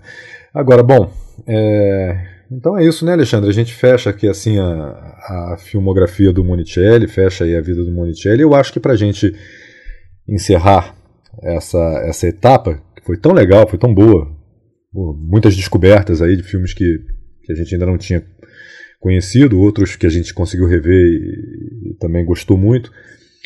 Eu acho que a gente podia fazer mais uma vez aquela, aquele exercício, né? Escolher um, o filme que a gente mais gostou aqui nesse capítulo e o filme que a gente mais gostou na, na carreira do Monicelli, né? O que, que você acha? Pode ser. Olha, desse capítulo aqui, eu vou dizer para você que o que eu mais gosto, gosto muito do Parente da Serpente, mas se eu tivesse que escolher um, seria o Marquês del Grilo. Cara, eu tô contigo. Eu fico com o Marquês del Grilo também. Mas com a minha ressalva especial aí não é nem pro Parente Serpente. Eu gosto muito do, do um burguês muito é, Piccolo Piccolo, um burguês e Piccolo Piccolo. Eu acho sensacional. E da, da filmografia inteira? Vamos fazer o que? Um top 5? Pode ser, vamos lá. É difícil, hein, mas vamos tentar. Muito difícil. Você já fez o teu? Quer falar primeiro? Não, não, vamos lá, vamos, vamos ver se a gente bate. É... Peraí, deixa eu acabar. Bom, Não precisa ser da ordem do primeiro ao quinto. Então Vamos tá. fazer o seguinte: eu, eu escolho primeiro aqui, na minha opinião, Os Eternos Desconhecidos. Tá no teu também? tá no meu. A Grande Guerra. Tá no meu. Tá no meu também. É, já temos dois aí. Sugere mais um. Meus caros amigos. Ah, também acho, meus caros amigos. Bran é, o Incrível Exército Brancaleone. Brancaleone, também acho, concordo. Cara, eu colocaria é, o, os companheiros. Pô, eu também, os companheiros. É. é, o outro filme que, que me conquista. Então o nosso top 5 bateu todo. Bateu, bateu. Na, na, ordem cronológica, Os Eternos Desconhecidos 58, A Grande Guerra 59, uh, Os Companheiros 63, O Incrível Exército Brancaleone 66 e Meus Caros Amigos 75. Né? É isso aí. Menção honrosíssima para outros 15 filmes, pelo menos. É... Né? Uh, foi legal, valeu. É, obrigado a você que escutou, que teve essa paciência de escutar essas mais de oito horas de Monicelli. Né? E nos vemos em breve. Nosso próximo projeto é tratar do diretor Juliano Montaldo. E provavelmente aí em fevereiro, mais tardar em março, vocês vão estar ouvindo podcast sobre ele. Um abraço, isso, pessoal. Isso aí, valeu rapaziada, um abraço.